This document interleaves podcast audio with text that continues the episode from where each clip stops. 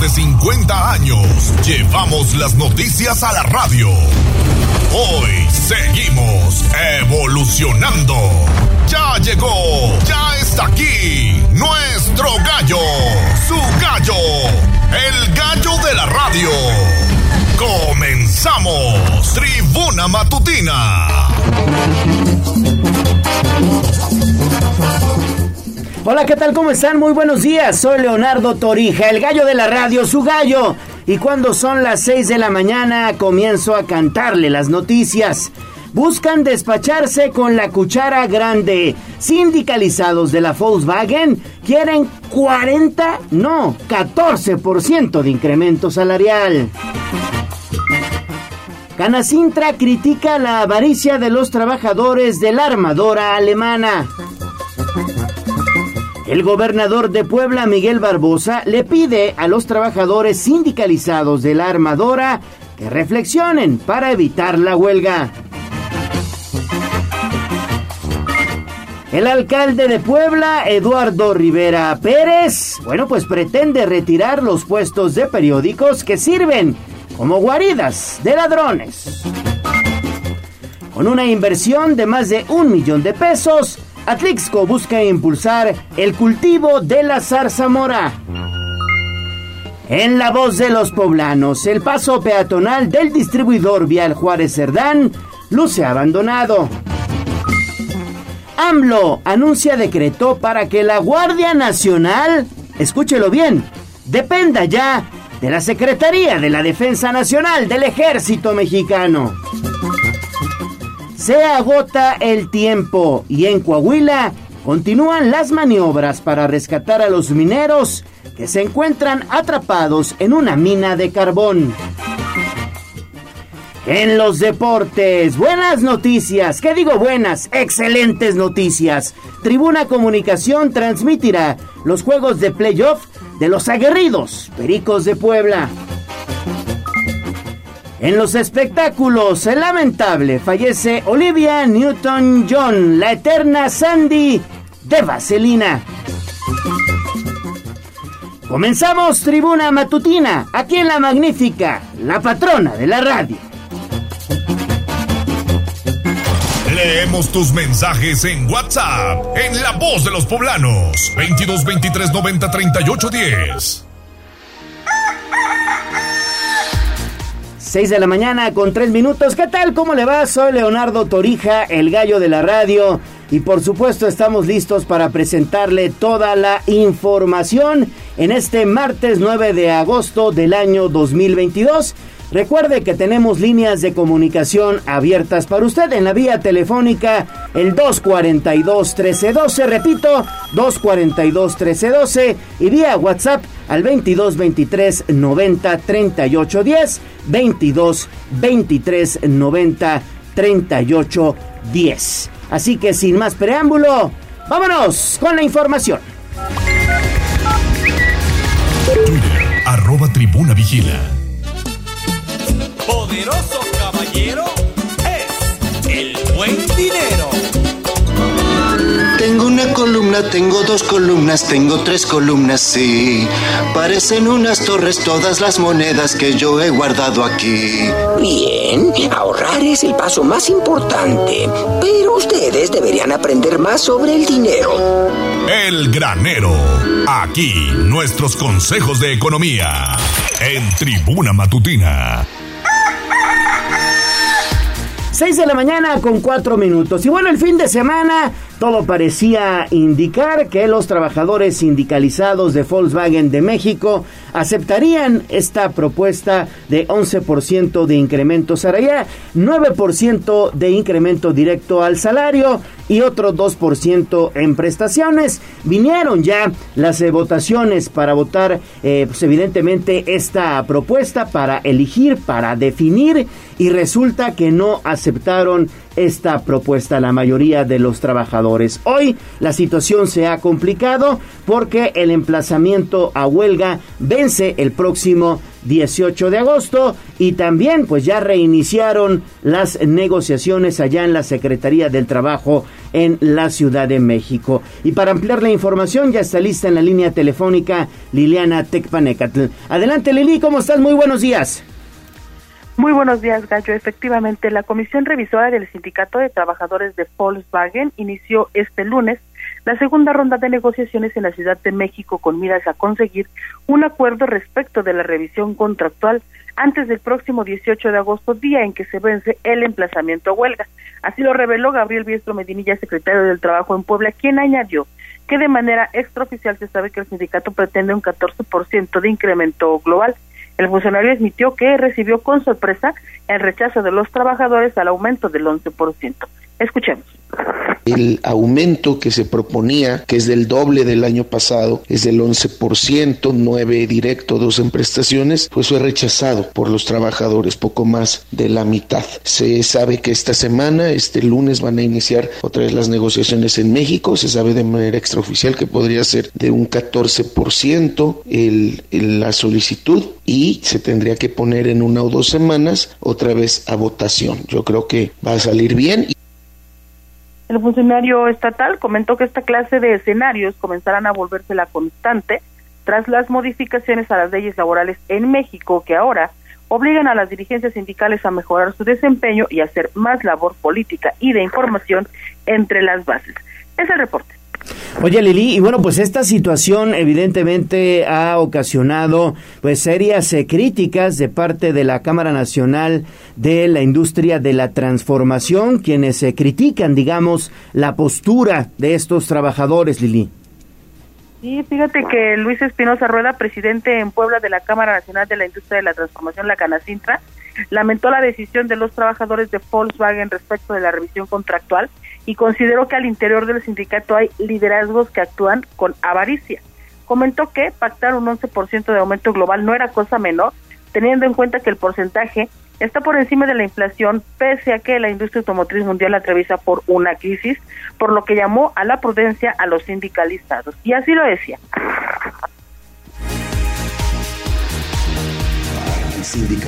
Y quiere de alguna forma a lo mejor apropiarse o tomar ahí ventaja y por eso les decía, es una avaricia temporal, porque al final de cuentas eh, hay posibilidades, hay números que no dan, ¿no? Entonces, eh, pero es un tema ya del sindicato, ¿no? Yo creo que ahí el sindicato tiene que trabajar más con su base para poder consensar una decisión que toma, ¿no? Una, porque al final de acuerdo ellos negociaron este aumento. Espinosa Rueda recordó que la semana anterior la empresa anunció que hará inversiones importantes en las naves de pintura y estampado, proyectos que forman parte del plan a mediano plazo de la armadora de comenzar a fabricar autos eléctricos. No obstante, advirtió el destino de estas inversiones se define considerando, entre otros factores, la estabilidad laboral, por lo que insistió en el llamado a los sindicalizados a llegar a un acuerdo antes del 18 de agosto a fin de evitar la huelga. Esa es la información. Gracias, Lili. Oye, y la situación se torna, digamos, complicada porque resulta que también los trabajadores de Volkswagen pues son los mejores pagados de la industria automotriz en el país y bueno, pues evidentemente el rechazar ya un 11%, estamos hablando de palabras mayores, dejan poco margen de maniobra, ¿no? Es cierto, además está contrarreloj, esta revisión, esta última fase, esperemos esta última fase de del proceso de revisión contractual. Efectivamente el escenario es complicado, tú lo has señalado bien. Eh, eh, bueno, Puebla, fíjate, tiene a, la, a dos de las tres armadoras que mejor pagan eh, de la industria automotriz a sus técnicos. La primera es Volkswagen, la segunda es Nissan en Cuernavaca y la tercera sería Audi. Entonces la verdad es que pues no está mal el 11%, a todos nos tomó por sorpresa. Ahora esperemos cuánto pueden lograr en pues aproximadamente unos que eh, 10 días, 12 días escasos, ¿no? Así es, vamos a estar muy pendientes de la información. Gracias, Lili. Ale Bau, ¿cómo estás? Muy buenos días. Muy bien, muy buenos días, Gallo. Saludamos con mucho gusto a los amigos del auditorio. Recuerden que ya estamos recibiendo fotos, videos, mensajes de voz o de texto 22 23 90 38 10 para que juntos hagamos las noticias este martes, además pasadito con agua. Mucho cuidado con los baches porque no se ven, circule con muchísima precaución y recuerde siempre utilizar el cinturón de seguridad. La cinta asfáltica está mojada y continuamos, continuamos con esta información y es que también habló del tema el gobernador de Puebla, Miguel Barbosa, quienes le piden a estos trabajadores de la armadora alemana que reflexionen. Pili, adelante, ¿cómo estás? Buen día. Gracias, muy buenos días, así es. Bueno, el llamado del Ejecutivo es en el sentido de que eh, ante el resultado de la consulta que se efectuó el fin de semana entre los trabajadores de Volkswagen para votar por el incremento salarial propuesto que no aceptaron, el llamado es a hacer una reflexión. Esto es lo que dice el Ejecutivo ya son los mejores pagados del país. Llevarse a cabo de aceptar la propuesta que la que tienen serán por mucho mejores pagados que cualquier planta automóvil. Los llamo a la reflexión. Solamente lo que puedo hacer, parece que eh, quienes participaron no fue ni el 50% de los trabajadores. Hoy tienen que llevar a cabo una reunión en la que participen todos y que respeten las decisiones sindicales también del sindicato. Pero llamo a la reflexión. Este, ojalá y hubiera todas las empresas del país fueran tan socialmente responsables como la Volkswagen. En la segunda ronda de consulta sería positivo que haya una participación completa de los trabajadores sindicalizados para que concurran a emitir de nueva cuenta su voto, haciendo la reflexión y análisis comparativo de lo que ofrece la empresa Volkswagen de México, que otorga un incremento, o sea, que ha ofrecido ya un 11%, que comparado pues con otros ramos industriales, pues sin duda representa una notable ventaja, además pues de otros beneficios que tienen los trabajadores. El reporte, Gallo. Mucho ojo, cuate. No dejes que te engañen.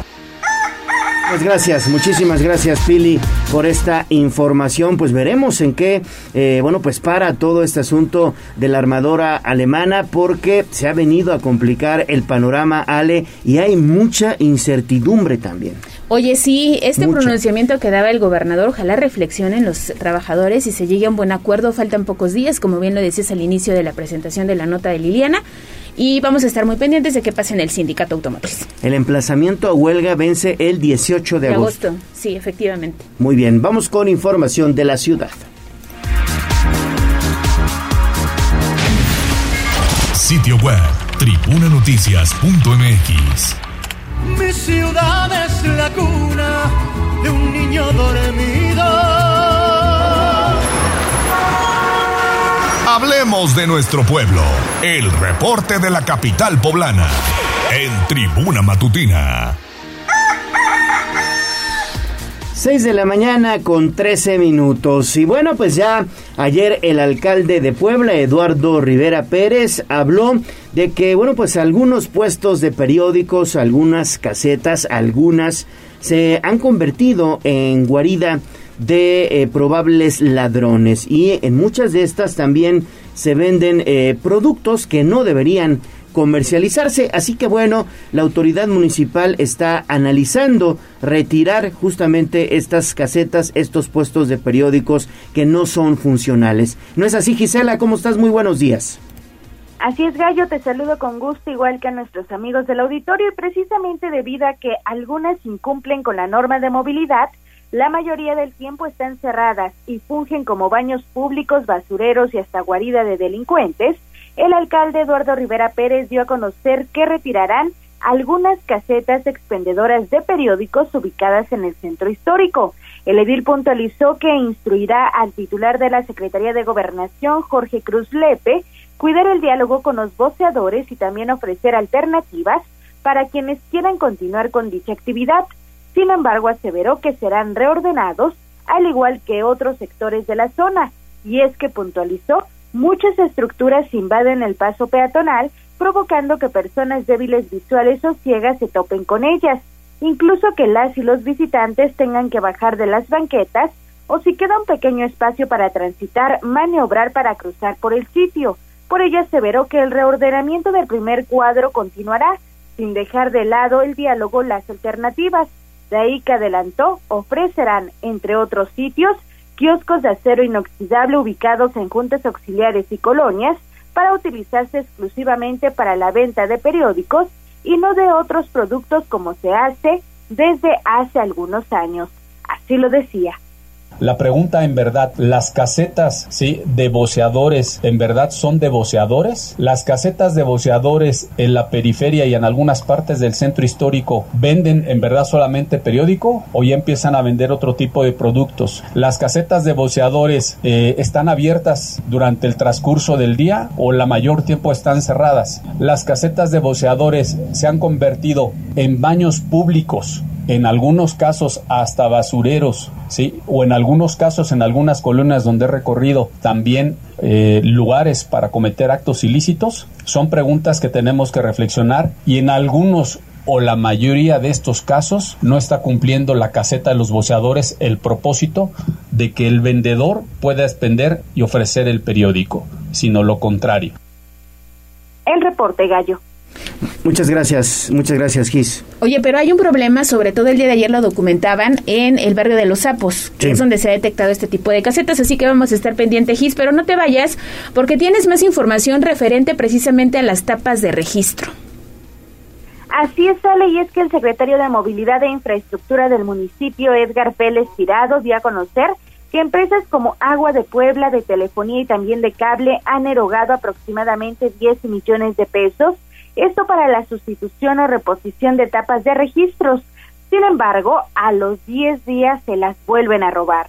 El funcionario puntualizó que las empresas tienen toda la disposición de atender los reportes, pero es importante la colaboración de las y los ciudadanos, no solo para solicitar nueva infraestructura, sino también para denunciar posibles hechos ilícitos al respecto.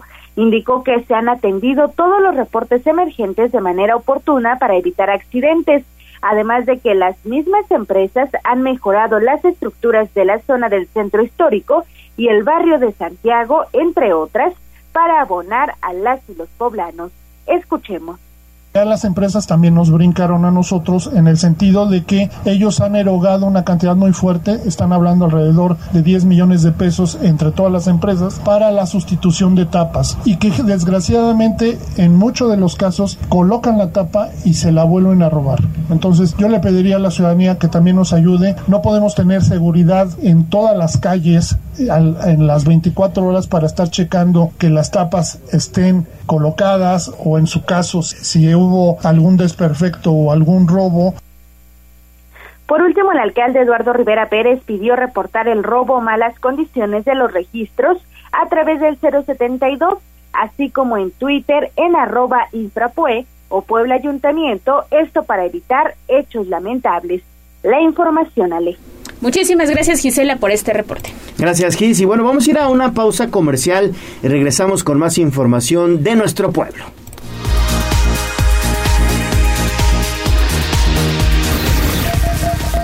Vamos a un corte comercial y regresamos en menos de lo que canta un gallo.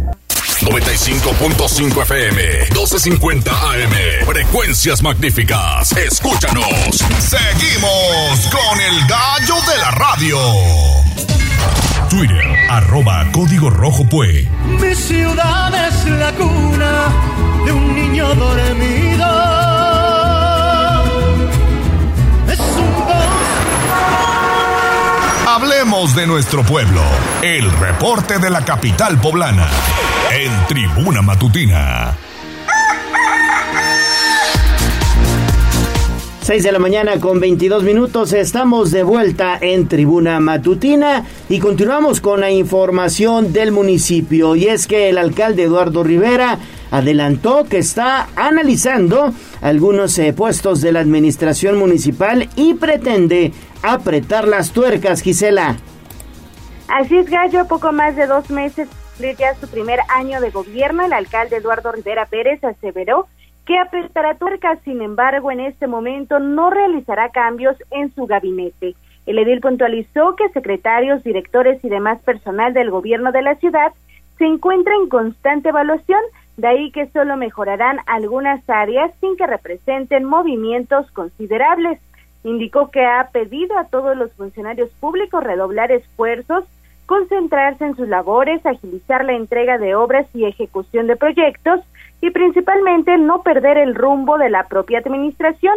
Por ello afirmó que se siente satisfecho con el trabajo que ha realizado, aunque no significa que estén exentos de ejecutar movimientos en caso de ser necesario, pues es fundamental entregar buenas cuentas a las y los poblanos en todo momento. Así lo decía pocos meses de cumplir un año de gobierno, he estado evaluando el trabajo de los secretarios, de los directores, de las dependencias. Hay que apretar tuercas. No tengo por el momento, eh, después de lo que has comentado y anteriormente también habíamos platicado, pensado algún cambio dentro de alguna secretaría. Sin embargo, sí es necesario apretar tuercas en algunas dependencias. Estoy platicando después de haber hecho una evaluación con cada uno de los titulares de la administración y les he pedido redoblar esfuerzos, concentrarse en seguir entregando este tipo de obras, de proyectos, en no perder el rumbo hacia el interior de la propia administración y en concreto me siento satisfecho.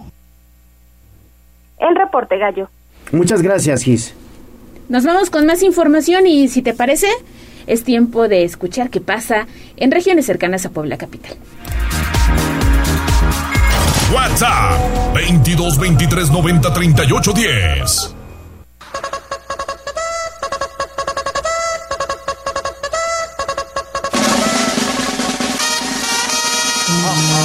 Más allá del pueblo y la zona conurbada. ¿Qué pasa en nuestras localidades vecinas? En Tribuna Matutina. 6 de la mañana con 24 minutos y nos vamos hasta la región de Atlixco porque fíjate que se está haciendo una inversión importante para el cultivo de zarzamora, Liliana. Adelante con la información. Buenos días. Buenos días, Ale. Te saludo con gusto. Igual que el auditorio, efectivamente, el gobierno de Atlixco ha destinado una inversión de 750 mil pesos para impulsar el cultivo de zarzamora en las comunidades de La Trinidad, Achocopan y Santiago Acapulco. El proyecto considera la participación de 50 familias en donde mujeres son jefas de familia. Ariana Ayala, alcaldesa del Pueblo Mágico, refirió que en aproximadamente seis meses se levantará la primera cosecha y se estima que se llegue a las 10 toneladas. Ello va a generar ganancias de hasta 40 mil pesos para cada familia. Lo más interesante del proyecto, destacó, es que se trata de apoyar a las campesinas que tienen la responsabilidad de llevar el sustento a sus hogares y por la naturaleza de la planta, la zarzamora se da en arbusto, es posible involucrar a toda la familia en la cosecha. Escuchemos. Son cinco hectáreas, que además es un proyecto bondadoso porque eh, como es arbustito, las propias familias van a poder cosechar sin tener que disgregarse y busca también apuntalar eh, el trabajo para que los niños participen y generar cohesión familiar. ¿En qué zona están las hectáreas? Estamos pensando en la zona de la Trinidad, es la Trinidad, Achocopa y San Diego Acapulco. En total serían 50 mujeres. Sobre la comercialización de las moras señaló que ya se trabaja en las alianzas para garantizar que la cosecha llegue directamente a los compradores finales sin necesidad de intermediarios, de modo que el margen de utilidad para las productoras sea lo más alto posible. Es la información.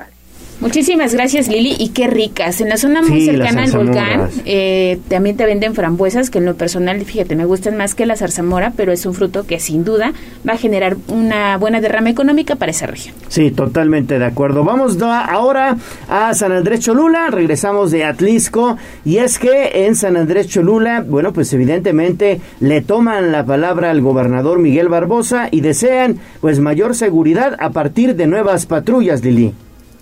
Efectivamente, Gallo Edmundo Tlatewi, persino alcalde de San Andrés Cholula, comentó que buscará la manera de que el municipio se vea beneficiado con el reciente anuncio del gobernador Miguel Barbosa respecto de que el Estado arrendará patrullas nuevas que serán entregadas a distintas demarcaciones.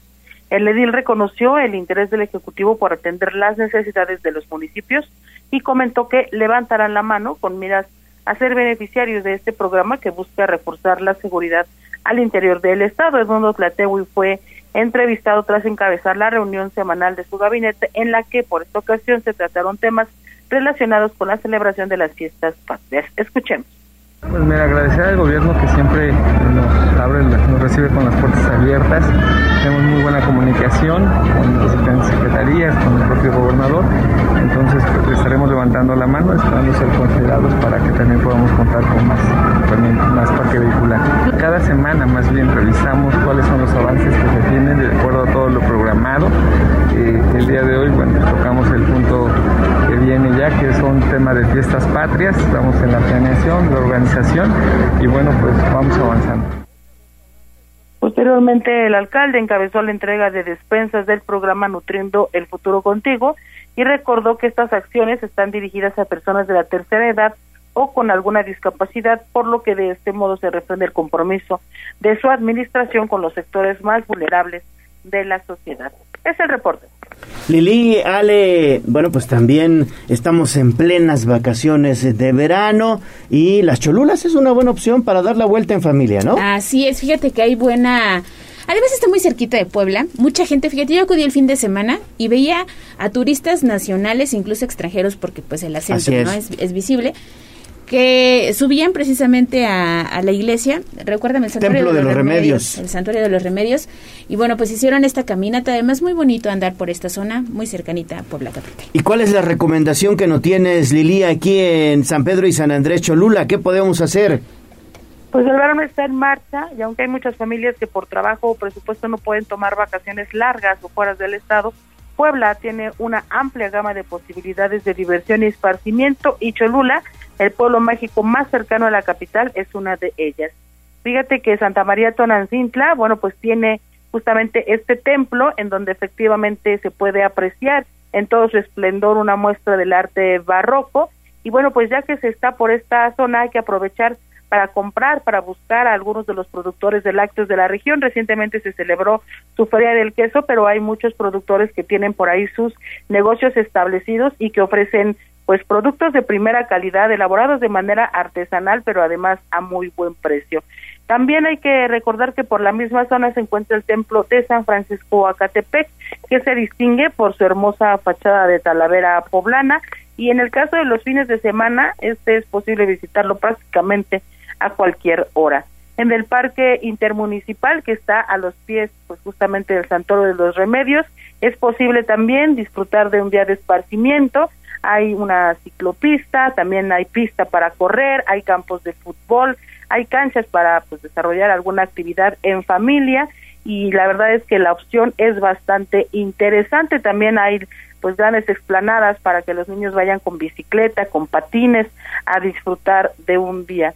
También eh, si bueno pues ya están en la zona, a unos pasos está el Museo Regional, también está la zona arqueológica que pues por supuesto son el atractivo máximo del municipio y el Santuario de los Remedios, pues que está eh, justamente en la cima de la pirámide, quizá el sitio más emblemático de Cholula, hacia el lado de San Pedro desde luego están también los portales, el mercado, las características iglesias y también la zona de la antigua estación del tren, así que tras recorrer la calle de las artesanías, pues ahí podrán tomar alguna bebida, un helado, de productores locales. Así que la invitación está hecha. Gallo, Ale, Auditorio, Cholula los espera con los brazos abiertos y un sinfín de posibilidades de entretenimiento y convivencia en familia. Es la información, Gallo. Esto sí que es pura vida. Esto sí que es pura vida. Claro que sí, padrísimo dar la vuelta por allá en Cholula y bien cerquita y te la pasas muy, muy a gusto, ¿eh? muy a gusto. Fíjate que también acudí a la Feria del Queso y quizás eso no me encantó tanto que terminé comprando un producto de la región de Libres, ¿no? Yo esperaba comprar algo de la región de San Andrés Cholula y me terminé llevando que también digo, es bueno, no somos poblanos, pero sí esperaba como algo más, este, más local, pero el, el queso estaba delicioso, así que un saludo a todos los que acudieron precisamente a la Feria del Queso este fin de semana. ¿Sigues ahí, Lili? Perfecto, perfecto, Lili. Oye, platícanos también en torno a esta importante inversión que, eh, bueno, pues se pretenden hacer para habilitar restaurantes, muchos de ellos también de lujo. Adelante.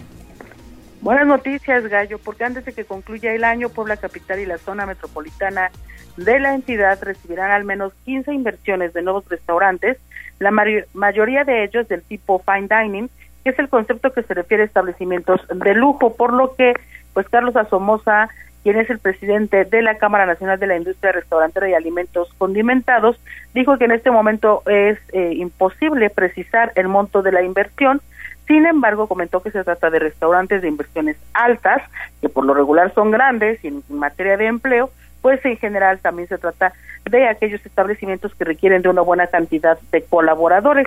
El centro histórico se registra un auge importante a partir de la instalación de los parquímetros, la avenida Juárez y los corredores de la vía Trixtayotl y Osa Mayor son algunas de las zonas en donde se instalarán estos nuevos proyectos. Vamos a escuchar. Yo traigo ahorita de aquí a fin de año aproximadamente 15 negocios por abrir en Puebla, capital. Está creciendo mucho el corredor Atliscayo, Osa Mayor, algunos en, en la avenida Juárez y también está creciendo o volviendo a tener a partir del parquímetro eh, mucho auge el centro histórico. Muchos restaurantes son eh, lo que nosotros les llamamos fine dining, que son restaurantes de lujo, ¿sí? con buena proyección y con buena inversión. El empresario dijo que hay otros destinos del interior del estado que están presentando un gran crecimiento en cuanto a oferta gastronómica. Mencionó a Clixco, por ejemplo, en donde prácticamente cada semana se inaugura un nuevo establecimiento y esto, dijo, es posible gracias al trabajo conjunto y a las facilidades que la autoridad municipal otorga para ello. Este es el reporte. Perfecto, Lili, muchísimas, muchísimas gracias. Vamos a un corte comercial y regresamos con más. No se vaya, estamos en Tribuna Matutina. Vamos a un corte comercial y regresamos en menos de lo que canta un gallo. 95.5 FM, 1250 AM, frecuencias magníficas. Escúchanos. Seguimos con el gallo de la radio. Leemos tus mensajes en WhatsApp, en La Voz de los Poblanos, 22 23 90 38 10. Esta es la voz de los poblanos. En Tribuna Matutina también te escuchamos. 6 de la mañana con 37 minutos en Tribuna Matutina queremos escucharte, por eso te invitamos a que te pongas en contacto con nosotros al 22 23 90 38 10 acá en La Voz de los Poblanos. Y ya está lista Ale Bautista con la información. Adelante Ale. Oye, es que hace algunos días recibimos el reporte a través del 22 23 90 38 10 que había baches a la entrada del distribuidor vial Juárez Cerdán sentido hacia la zona de la Capu o hacia el Boulevard Hermano Cerdán. Acudimos el día de ayer a la zona y obviamente hicimos este recorrido por la parte superior. No hay baches en el distribuidor vial, pero lo que sí encontramos fue este paso peatonal que se ubica, les decía, en la parte superior, muy cerquita ya de Avenida, Avenida Juárez, y que es el paso para muchos peatones para poder cruzar ambos extremos del Boulevard Atlix. A un costado de la Fuente de los Frailes, ¿no? Más o menos. Sí, ¿no? Sí, más o menos, más o menos. Por esa zona. Está más cerquita eh, la delegación del Instituto Mexicano del Seguro Ah, Social también. Y bueno, lo que encontramos fue basura, mucha basura y también unos registros que no tienen tapa, lo cual puede representar un peligro para quienes hacen uso de este paso en bicicleta y también caminando. Ya hicimos el aviso a la autoridad municipal, hay un video que usted puede consultar con fotografías también a través de arroba tribuna vigila. Ya hay contestación de la autoridad y pronto se estará atendiendo esta situación de lo que ocurre en este paso que es utilizado por muchos poblanos en esta zona, como lo decía el gallo, muy cerquita a la Fuente de los Frailes, Avenida Juárez, y también pues que comunica ya hacia la zona de la 25 Poniente. Sí. Así que pues mucho cuidado si circula por esa zona, el reporte será atendido en breve. Y sobre todo que también eh, durante la noche pudiera resultar más peligroso esos registros abiertos. Sí, y son, no es uno, ¿eh? Son como seis que hay a lo largo de este paso. Ah, son varios. Sí, no son de gran tamaño, eso sí hay que decirlo, pero son unos, unos cuadritos de qué será, de 30 por 30 centímetros. Y obviamente imagínate que alguien cae ahí en la noche, no te quiero contar. Un buen golpe. Hay que evitar una un tragedia. buen golpe sí se lleva, claro que sí. Vamos con información de la nota roja.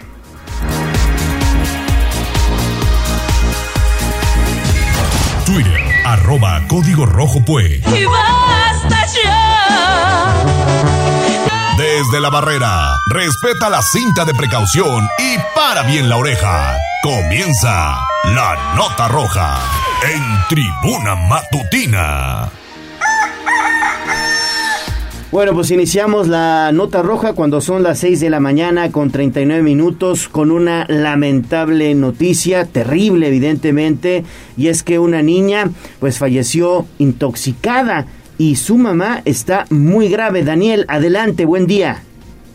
Buen día, Gallo, Ale. Sí, efectivamente, de esas notas que a uno no, no le gusta dar. Eh, pues este lunes se registró el trágico deceso de una menor de edad, así como la intoxicación severa de su madre, cuando ésta se daba un baño al interior de su domicilio en la colonia Adolfo López Mateos, en la zona norte de la capital poblana.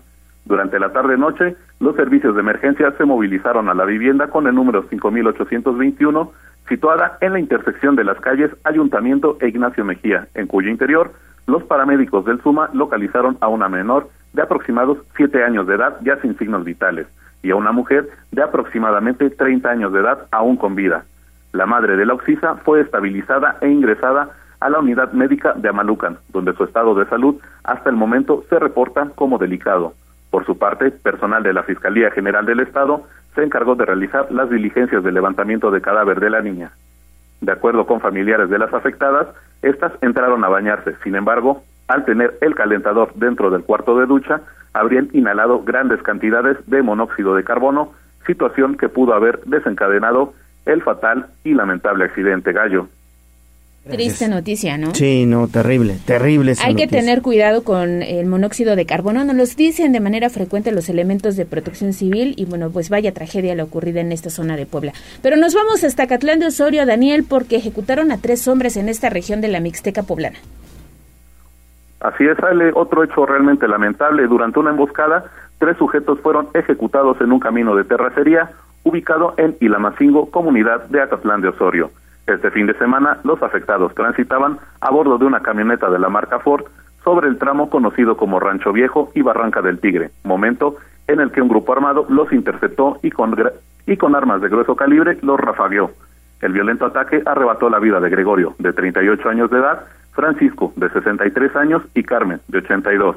Por lo anterior, al lugar se movilizaron elementos policiales, quienes resguardaron la zona, mientras que personal de la Fiscalía General del Estado se encargaba de realizar el levantamiento de los cadáveres, así como la recolección de indicios. Los cuerpos fueron ingresados al anfiteatro de Izúcar de Matamoros, donde se les practicará la necropsia de rigor y podrán ser reclamados por sus familiares. Hasta el momento se ignora el móvil del triple homicidio, por lo que se abrió la carpeta de investigación correspondiente a fin de dar inicio a las indagatorias y esclarecer los lamentables hechos, Ale. Gracias, gracias, mi estimado Daniel. Oye, y estos cuates se lo fueron rescatados y se salvaron, digamos, de ser linchados allá en la zona de Huizcolotla, ¿no? Dijeran por ahí salvados por la campana, mi gallo. Tres presuntos delincuentes fueron rescatados por agentes de la Policía Municipal y de la Secretaría de Seguridad Pública del Estado luego de que fueran detenidos, brutalmente golpeados y amenazados con ser linchados por habitantes de San Salvador, Huixcolotla, tras cometer diversos asaltos. Los hechos sucedieron durante la madrugada de este lunes, cuando tres de cuatro hombres identificados por los habitantes de la zona como asaltantes los despojaran de celulares y objetos personales de valor. Los afectados pidieron auxilio, por lo que vecinos de las zonas donde se cometieron los asaltos salieron a buscar a los maleantes, logrando encontrar a tres de ellos, ya que un cuarto hombre logró escapar. La turba enardecida golpeó salvajemente a los ladrones, mismos quienes fueron amenazados de ser quemados vivos, por lo que testigos del hecho pidieron el apoyo de las autoridades, para evitar que la población cometiera esta barbarie. Al punto se dieron cita decenas de agentes policíacos, donde tras negociar con los enardecidos pobladores, lograron que estos les entregaran a los presuntos delincuentes. Debido a los fuertes golpes que presentaban los hombres, fue necesario que paramédicos les brindaran atención médica prehospitalaria y fueran trasladados a un osocomio, lugar donde quedaron bajo arresto de acuerdo al protocolo establecido. Gallo. Tenemos tu información, Daniel, porque dieron 50 años eh, de prisión a una pareja de secuestradores y esta información la dio a conocer precisamente la Fiscalía General. Así es, Ale, tras encontrarlos penalmente responsables de la privación de la libertad de un hombre en el 2022, la Fiscalía General del Estado de Puebla logró que se dictara sentencia de 50 años de prisión contra José Silvino y Samuel David. El 27 de enero, un ciudadano fue sorprendido cuando caminaba en inmediaciones del hospital militar y los ahora sentenciados lo amagaron. El afectado estuvo en cautiverio a bordo de un vehículo mientras transitaban por varios puntos de la capital poblana al mismo tiempo.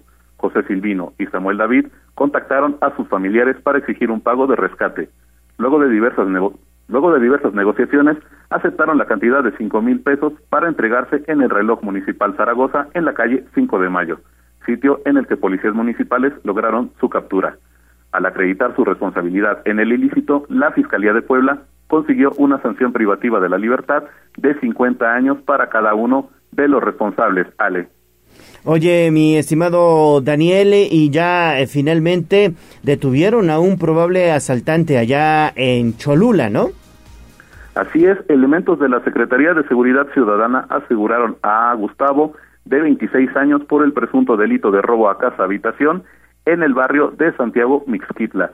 Policías municipales se encontraban realizando un recorrido de vigilancia por la zona cuando fueron alertados de un robo en proceso en la calle 20 Poniente y 3 Norte. Al llegar los propietarios de la casa señalaron al presunto implicado por intentar robarse unos tubos de cobre en la azotea de su vivienda. Derivado de lo anterior, los uniformados aseguraron a Gustavo y posteriormente lo pusieron a disposición de la autoridad competente, a fin de deslindar responsabilidades. En esta temporada vacacional, la Secretaría de Seguridad Ciudadana de Cholula exhorta a la ciudadanía a reforzar las medidas preventivas para evitar asaltos a casa habitación, en tanto se reforzarán los patrullajes en todo el municipio a fin de inhibir dicha conducta gallo. Perfecto, Daniel, muchísimas gracias. Hay que tener cuidado, Ale. En estas vacaciones muchas personas pues dejan solo eh, o sola, digamos, la propiedad, la vivienda y bueno, pues es cuando los amantes de lo ajeno aprovechan para meterse, ¿no? Y ves que hay una recomendación, no estás hace mucho tiempo te decía en la autoridad, pueden cargarla con algún vecino y es que ahora ya está ni en el vecino podemos confiar. ya, no, sabes, ¿no? Ya ni hasta tu sombra, no. Hay que tener mucho cuidado, mucha gente está optando por instalar cámaras de seguridad, tal vez tener vigilada la casa a la distancia, colocar rejas eléctricas, no sé, pero hay que tener cuidado. Mucho cuidado. Pausa y volvemos.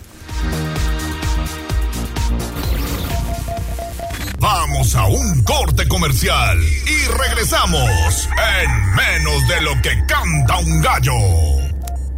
95.5 FM, 1250 AM, frecuencias magníficas. Escúchanos. Seguimos con el gallo de la radio. Faltan 10 minutos para las 7 de la mañana y aquí en Tribuna Matutina siempre, siempre festejamos con nuestros radioescuchas. Así que cualquier persona que esté cumpliendo años, que esté de manteles largos o que tenga por ahí su onomástico, su santo, pues póngase en contacto con nosotros al 22 23 90 38 10 y nosotros, bueno, pues aquí evidentemente pasamos sus felicitaciones. Hoy, ¿a quién festejamos en el Santoral, mi estimada Ale Bautista? Fíjate que no hay fecha especial el día No me digas. No, no tenemos a nadie en el Santoral, pero seguramente alguien sí está cumpliendo años, ¿no? Sí, el claro. Día de hoy se puede comunicar con nosotros y con mucho gusto el gallo de la radio le regala el pastel. Pastelería 520 está colaborando con nosotros. Son cinco sucursales en Puebla, dos en Tlaxcala. La Pastelería 520 te obsequia un pastel mediano para que celebres tu santo o cumpleaños. Pastelería 520, la tradición de una nueva generación. Los puede usted buscar en 520.mx. Ya los pajarillos cantan, la luna ya se metió.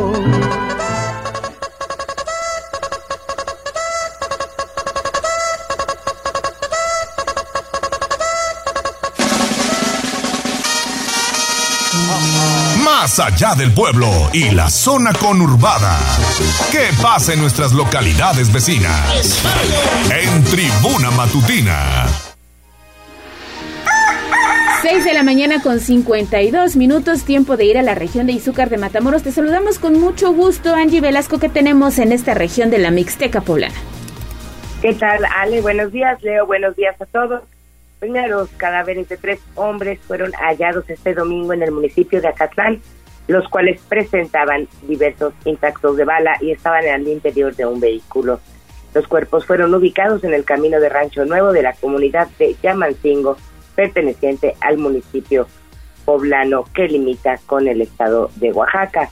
Reporte de las autoridades señalaron que las víctimas quedaron al interior de una camioneta, la cual mostraba orificios de bala en su exterior. Autoridades municipales y ministeriales acudieron al lugar para asegurar el área y realizar el levantamiento de los cuerpos, quienes que fueron llevados a las instalaciones forenses para llevar a cabo las necropsias. Por otra parte, durante las labores de vigilancia en Tepeji de Rodríguez, agentes de la Policía Estatal detuvieron a Donaldo R. por su presunta, presunta responsabilidad en el delito de protección, deportación legal de armas de fuego.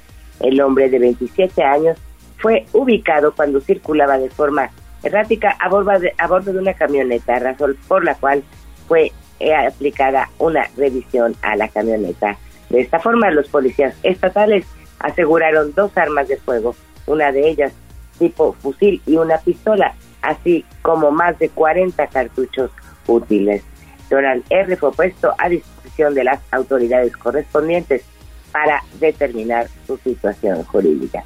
Y hasta aquí mi reporte. Muchas gracias. Excelente martes para todos.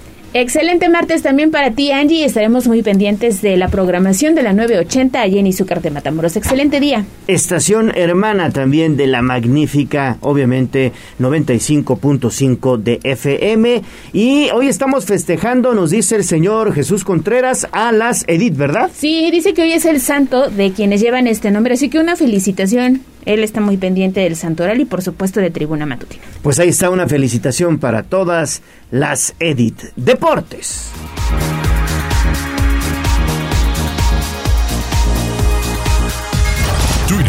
Arroba Tribuna Deportes. En Tribuna Matutina, fútbol, béisbol, box, lucha libre, automovilismo y todo el mundo del deporte.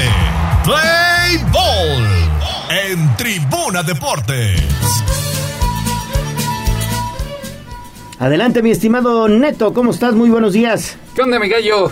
Hola, Ale, muy buenos días. Buenos días Buenos a días, todo el auditorio. Pues empezamos con buenas noticias porque la Magnífica va a estar transmitiendo los playoffs, los playoffs de la Liga Mexicana de Béisbol a partir de mañana miércoles. Pericos de Puebla ante Leones de Yucatán. Todos los partidos como local, también los partidos de visitante de la novena estarán a través de la Magnífica 95.5 FM.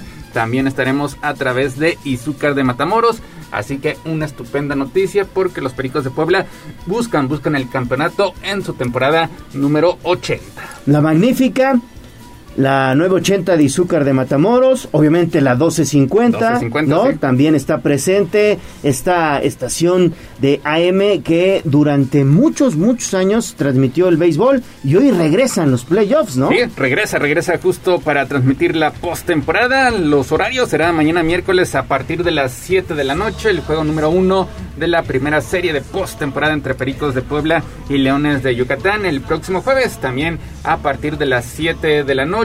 El viernes será día de descanso o día de viaje para reanudar, reanudar actividades el próximo sábado allá en la Blanca Mérida, en lo que será el juego número 3 programado a partir de las 6 de la tarde. El próximo domingo será el juego número 4 también a partir de las 6 de la tarde y en caso de ser necesario, el lunes, el lunes a partir de las 7 de la noche con 30 minutos también en Yucatán. Martes, si es que todavía se mantiene con vida esta serie, será día de descanso, día de retorno, día de viaje, para que el próximo miércoles también a las 7 de la noche sea eh, se lleve a cabo el sexto compromiso y concluyendo actividades el jueves, el jueves entrante con un séptimo juego si es que es necesario, recordando que el ganador estará avanzando a las semifinales, pero el mejor perdedor todavía se mantendrá con vida en la Liga Mexicana de Béisbol. Y Neto está tan contento, perdón, Gallo, Sí. que hasta el cubreboca de color verde traía el día de hoy. Sí, claro. Sí, Hay, hay que hay que ponernos, hay que ponernos verde porque pues los pericos, los pericos buscan ese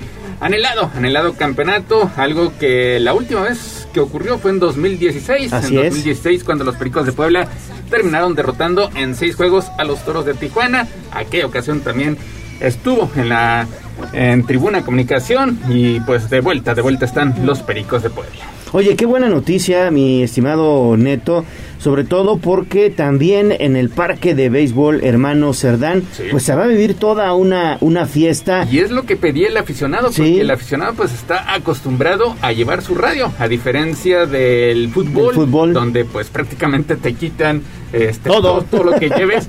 El béisbol es un ambiente más familiar y muchas, muchas familias están acostumbradas a llevar el radio. Era lo que mencionaban que ahora no podían hacer eso a lo largo de esta campaña, pues bueno, en esta postemporada podrán, podrán retomarlo, podrán llevar su aparato y desde luego estar presente en el estadio Hermano Cerdán porque el ambiente también es de primer nivel. Va a haber hasta baile. Sí. Va a haber hasta baile, por ahí anunciaron a, la Sonora Dinamita. Sonora Dinamita estará en un show posterior al compromiso, así que pues también estará la magnífica con distintas activaciones en el Parque Hermano Cerdán para que pues si se encuentran con nuestros compañeros y nuestros compañeros eh, La chiquilla ya está apuntada, mira. Ahí está la chiquilla, por supuesto, para estar con la Sonora Dinamita. Y también estará el gallo de la radio y la voz de los poblanos. Ah, pues si nos invitan yo voy, ¿eh? La verdad es que solamente he ido una vez al estadio, lo admito. Me encanta. Y mucha gente, aunque no le guste el béisbol, dice voy por las semitas. Yo no las probé, pero el ambiente, el ambiente me gustó. Vas por el ambiente. Muy tranquilo, ¿eh? Pues también. Familiar. Hay que reconocerlo a lo largo, a lo largo de esta temporada el Parque Hermano Cerdán también se ha convertido en un auténtico karaoke, donde te involucras de lleno en el partido. Realmente el DJ que está amenizando, pues hace, hace que toda la afición tenga o no conocimiento del rey de los deportes, se meta, se meta en el ambiente y desde luego, pues lo espectacular que ha sido el bateo de la novena verde como local, teniendo pues a Peter O'Brien, a Dani Ortiz como los estandartes, los estandartes de la novena verde que repetimos estará de vuelta a partir, a partir de mañana miércoles a desde las 7 de la noche a través de la magnífica 95.5 FM. Ya lo estaremos detallando, tendremos una entrevista a partir de las 7 de la mañana con 30 minutos para platicar acerca, acerca de lo que se viene en los playoffs con los Pericos de Puebla. Pues excelente noticia, Neto. Muchas, muchas gracias. Y más adelante también estaremos platicando ampliamente del tema a las 7 y media de la mañana. Y también recuerden que fue lunes de lucha libre, tenemos la información. Sí, importante, importante cartelera. Cinco, cinco peleas, tenemos los resultados y otra vez destacó el mano a mano entre Atlantis y Fuerza Guerrera. ¿Y qué tal gritaste? Pues. Se liberó. ¿Sabes qué? Opaca mucho el ambiente que pone la porra de los rudos. Los rudos son tremendos, que ¿eh? Está ubicada en la parte superior de la Arena Puebla y realmente su apoyo, pues hace que varias veces o en varias peleas los los rudos que en otros escenarios pues no tienen tanto apoyo, por lo menos acá en Puebla sí cuentan con ello. Perfecto, Neto. Vamos a ir, sí, es padrísimo también una catarsis tremenda ahí en el en la arena Puebla. Para liberarnos como Neto también. Ay, para por si tienes problema con alguien, por lo menos ahí puedes, sacar varias mentadas. Exactamente, Neto. No, pues entonces el lunes nos vamos, Neto. Vamos todos. Gracias, gracias, Neto. Vamos a pausa y volvemos.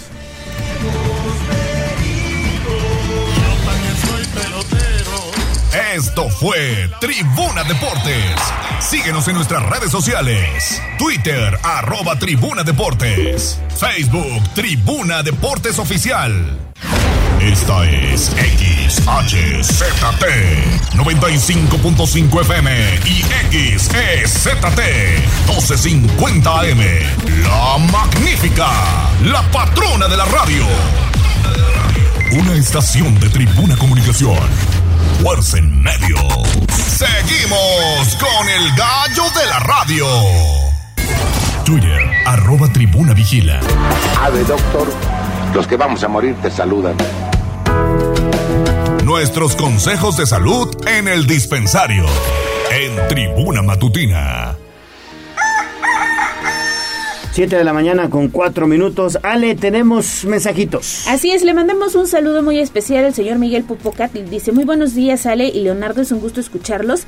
Y a todo el equipo de Tribuna Matutina ya pendientes de la información, así que es un fan destacado de este espacio de noticias. Un saludo al doctor Miguel Pupocat y estamos muy pendientes evidentemente de sus mensajes de texto, pero también recuerde, queremos escucharlo. Manden en su mensajito de voz.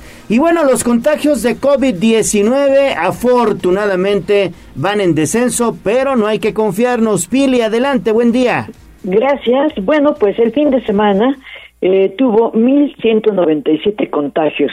La población activa bajó con respecto a la semana anterior, pero aún hay 5.300 personas que están en 125 municipios donde se atienden. El número de hospitales bajó a 79, pero hay 10 casos de gravedad que reciben asistencia respiratoria. El fin de semana se reportaron tres defunciones de adultos mayores que tuvieron complicaciones y que no estuvieron vacunados. Pero bien, hoy se anuncia el arranque de una campaña de vacunación. Esto es lo que dice el secretario.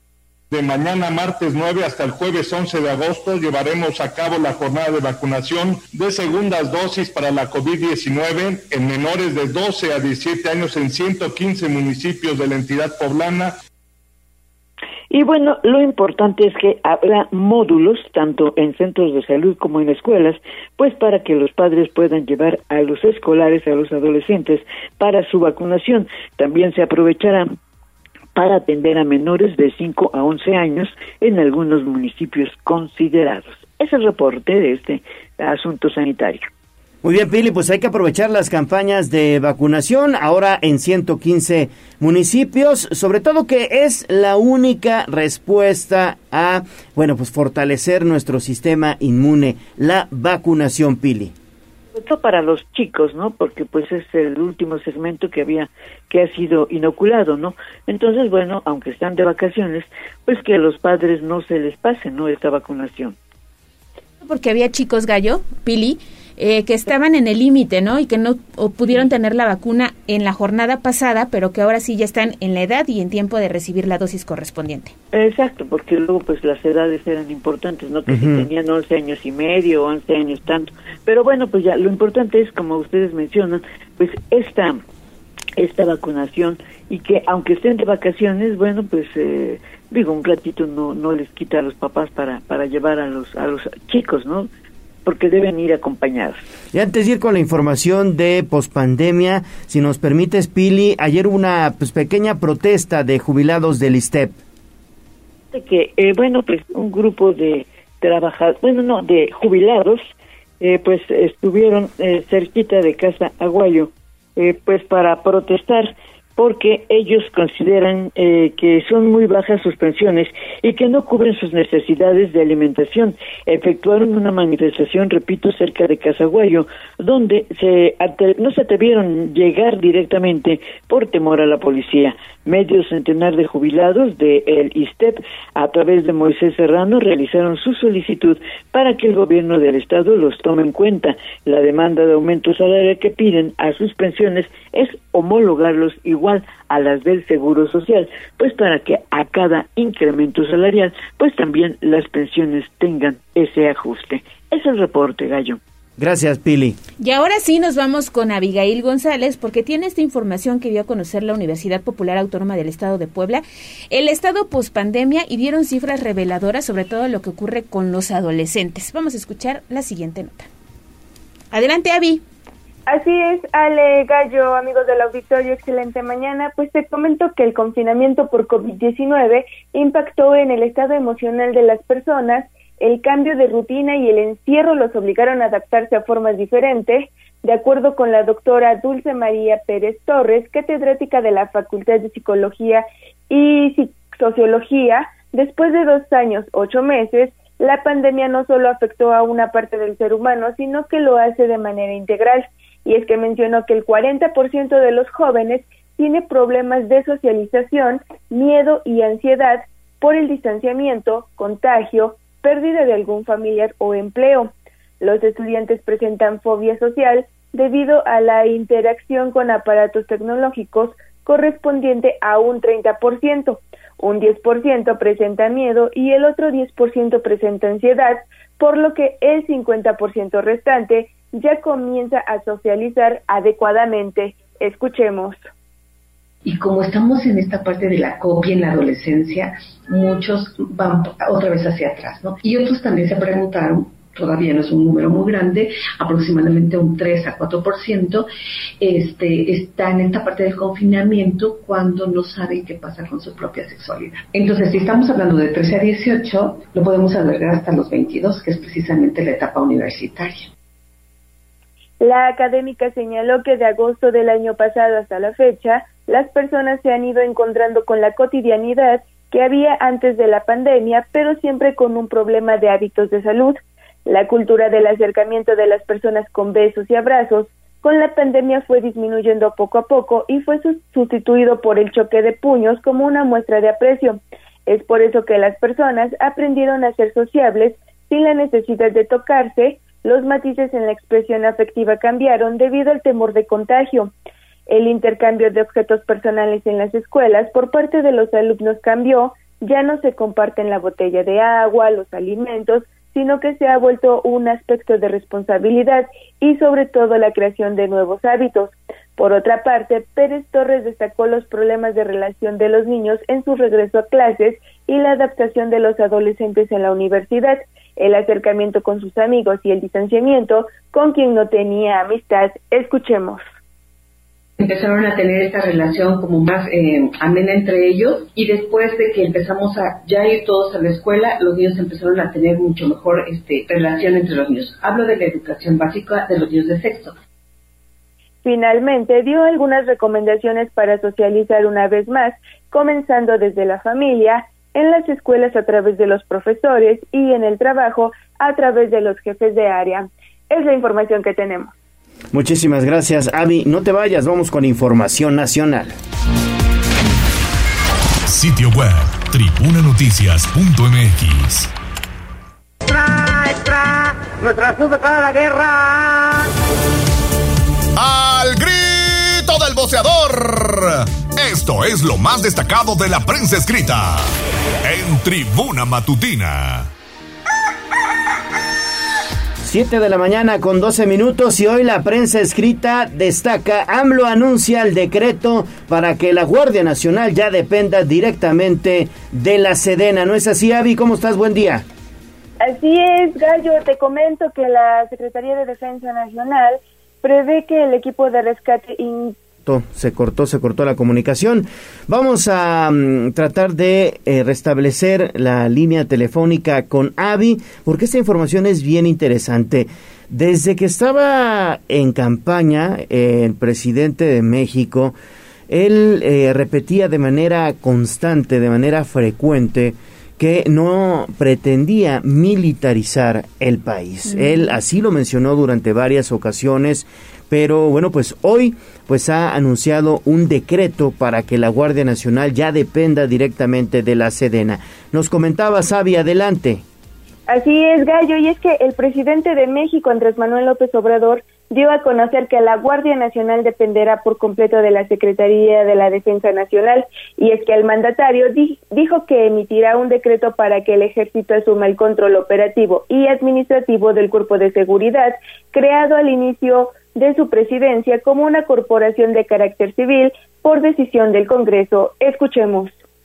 La seguridad que tiene que ver con la Guardia Nacional completa ya pasa a la Secretaría de la Defensa. Ya la cuestión este, operativa está a cargo de la Secretaría de la Defensa, pero eh, voy a emitir un acuerdo para que ya por completo la Guardia Nacional dependa de la Secretaría de la Defensa y esperamos nada más el resultado de la reforma.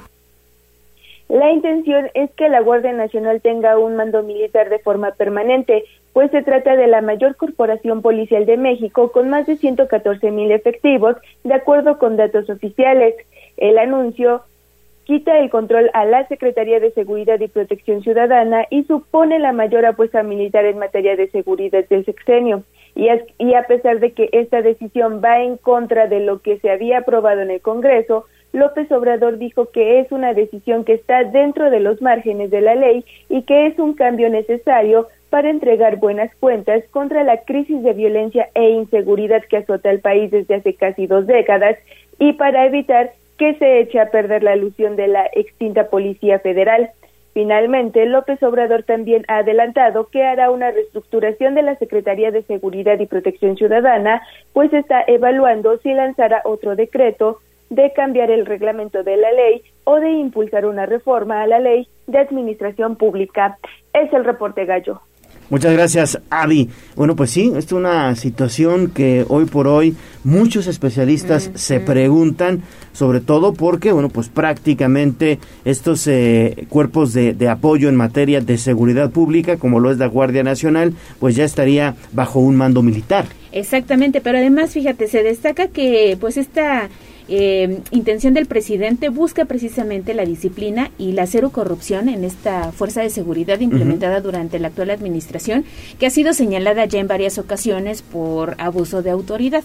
Vamos a ver qué pasa, pero por lo pronto pues habrá este decreto. Bueno, pues veremos, veremos qué pasa en un futuro. Vamos a una pausa y regresamos con más. Tenemos información del regreso a clases. Vamos a un corte comercial y regresamos en menos de lo que canta un gallo. 95.5 FM, 1250 AM, frecuencias magníficas. Escúchanos. Seguimos con el gallo de la radio. Twitter, arroba tribuna vigila. Y esta va para todas aquellas que son como una chica que yo conozco.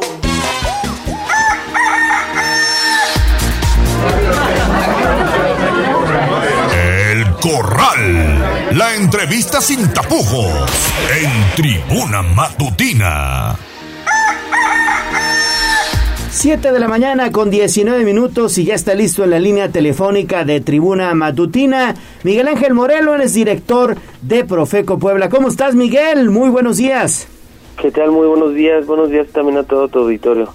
Gracias, Miguel. Oye, pues prácticamente estamos ya en la antesala del regreso a clases. Ya, pues eh, varias instituciones educativas han emitido su lista de útiles. Y bueno, sería muy bueno conocer de la Procuraduría Federal del Consumidor cuáles son las recomendaciones, Miguel, para los padres de familia, sobre todo para evitar abusos durante esta temporada.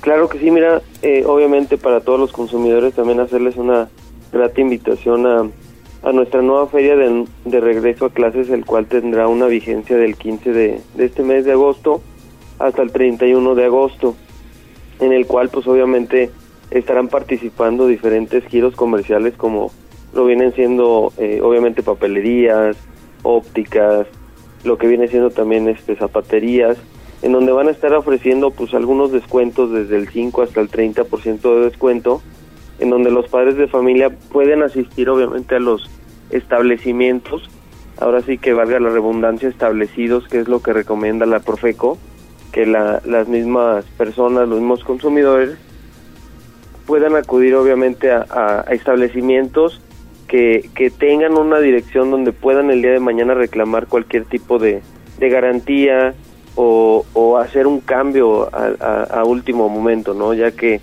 obviamente ya los padres de familia ya cuentan con, con sus listas de, de, útiles, las cuales pues tienen que hacer obviamente un, un chequeo de dónde puede salirles más barato uh -huh. y obviamente donde puedan encontrar buenos descuentos para que el día de mañana pues obviamente no les pegue tanto a su bolsillo. Oye, eh, no les pegue tanto al bolsillo. Muy buenos días, Miguel. Pero el INEGI el día de ayer reveló que este inicio de ciclo escolar en particular será el más caro de los últimos 25 años. ¿Cuál sería la recomendación de parte de Profeco a los padres de familia que hoy hacen hasta lo imposible por comprar los lapiceros, los colores, el juego geométrico, las libretas y todo lo que requieren las escuelas en este inicio de clases? Claro que sí, pues obviamente como siempre les recomendamos en la Profeco hacer comparaciones antes de comprar, no irse siempre por la primera opción porque existen muchas ofertas, ¿no? Y bueno, les vuelvo a hacer la, la, invitación a que puedan participar en esta feria, en el cual muchos de nuestros proveedores participantes se van a encontrar dentro de la 8 Oriente, aquí en el centro de la capital. Eh, la verdad es que son buenas ofertas, lamentablemente pues venimos saliendo pues obviamente de una pandemia en la uh -huh. cual pues sí también le ha pegado mucho a los comercios en los cuales pues no han podido dar esos descuentos o esas rebajas que, que tanto quisiéramos, pero que obviamente pues el consumidor también es responsable de, de buscar dónde puede encontrar un producto un poquito más barato y obviamente pues también la comparación que pueden hacerla también en línea, en lo cual eh, también les recomendamos verificar que obviamente las páginas en línea pues cuenten con lugares establecidos o, o con algunos teléfonos de contactos a alguna reclamación futura. Oye, esta feria va a ser del 15 al 30 de agosto ahí en la 8 Oriente, ¿verdad? Mira, como tal anteriormente se manejaban ferias en un lugar establecido obviamente para prevención COVID.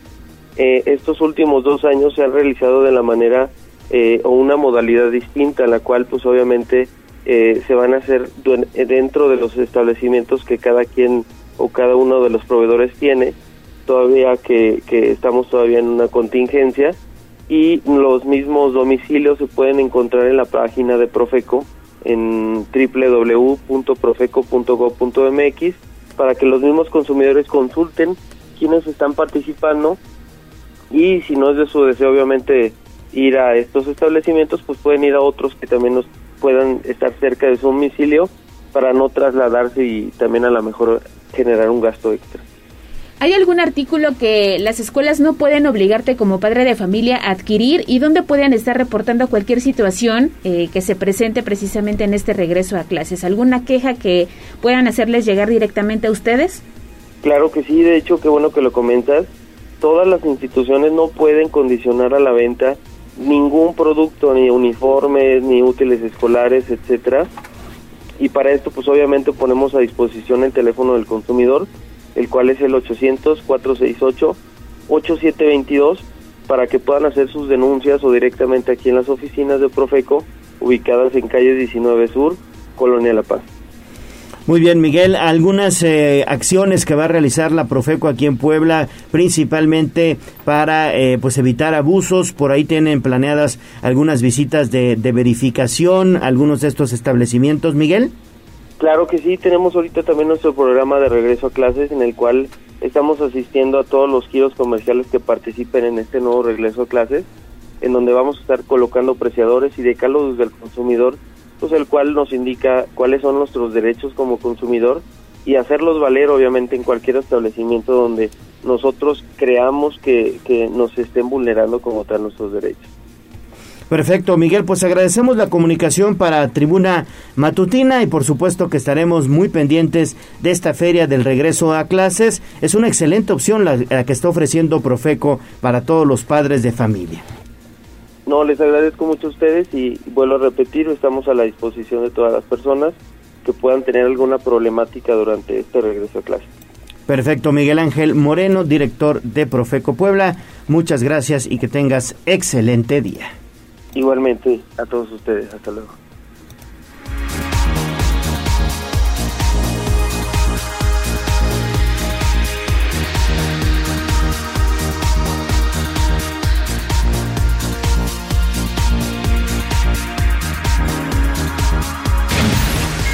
Sitio web código rojo.mx. ¿Por dónde sí y por dónde no?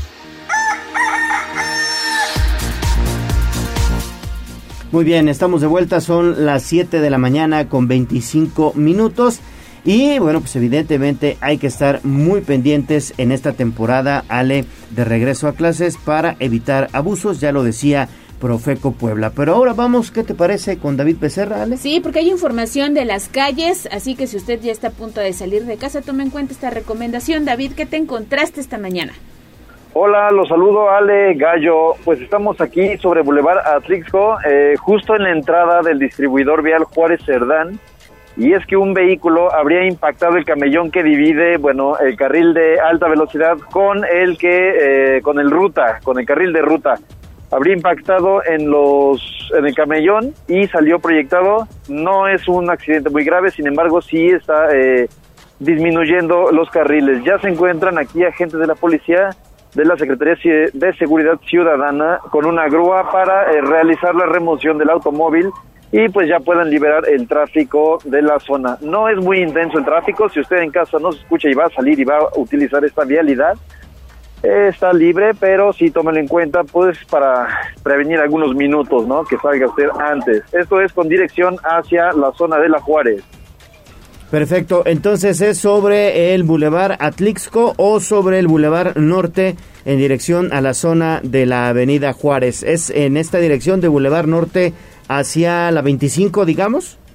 No, de más bien de la Al revés. 25, ah, exacto, sí, de la 25 hacia la Juárez, digamos, y esto en la entrada del distribuidor vial. Sí, para la parte baja, Sí. ¿no? Que te lleva hacia la zona de Boulevard Hermano Cerdán.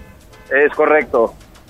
Perfecto, David. Bueno, pues hay que tener mucho cuidado al momento de circular. Gracias, David. Regresamos contigo más adelante. Y le mandamos un saludo a Juan Merino, ya se reportó a la voz de los poblanos, nos dice rápidamente que hay una persona atropellada en la 4 Poniente y 23 Norte, así que circule con mucha precaución y ya lo dijo David, circule pues con cuidado, salga con tiempo para evitar retrasos.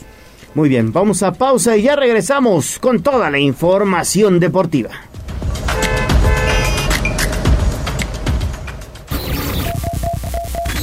Vamos a un corte comercial y regresamos en menos de lo que canta un gallo. 95.5 FM, 1250 AM, frecuencias magníficas. Escúchanos. Seguimos con el gallo de la radio.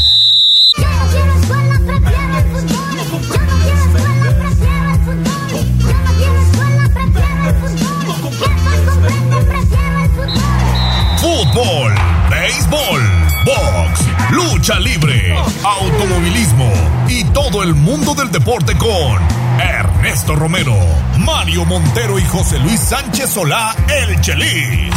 Béisbol. Pelotero a la bola. Te traigo la bola, la bola, la bola. Cuidado, caballero. Béisbol. Hola, hola, muy buenos días. Ya estamos con la información deportiva en este martes, martes 9 de agosto, justo cuando son las 7 de la mañana con 30 minutos. Saludamos con gusto en la línea telefónica a Mario Montero en el estudio Al Gallo. Señores, muy buenos días.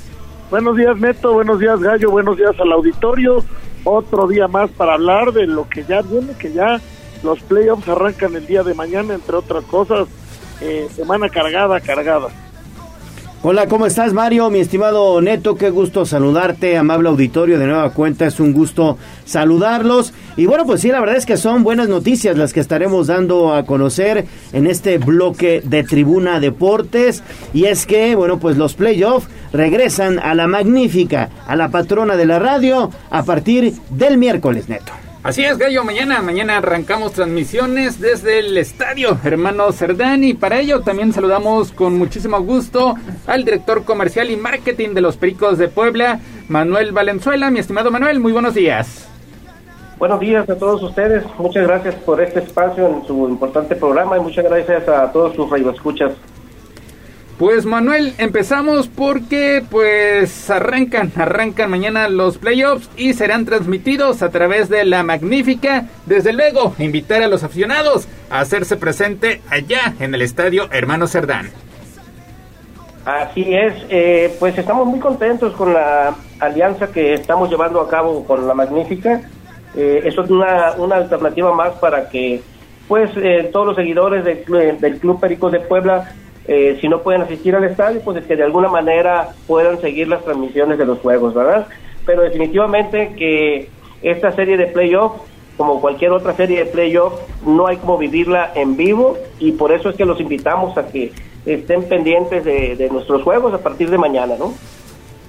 Es que sabes qué, Manuel, la verdad es que también muchas personas, muchos aficionados que acuden al parque de béisbol, pues incluso están ya acostumbrados desde hace muchos años a ir siguiendo el partido por la radio y observarlo pues en vivo. La verdad es que es una práctica que se ha generalizado ya desde hace muchos años, Manuel, y esta eh, sinergia que hoy hacen con la magnífica, pues es muy importante.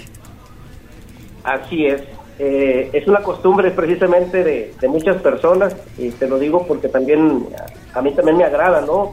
Estar en el estadio y, y estar escuchando el programa en la radio, el juego, entonces pues es una opción más para, para todo el público, ¿no? Que tenemos ahí y razón de más que estamos en playoff, ¿no? Mayo. Manuel, buenos, buenos días. Me da gusto saludarte.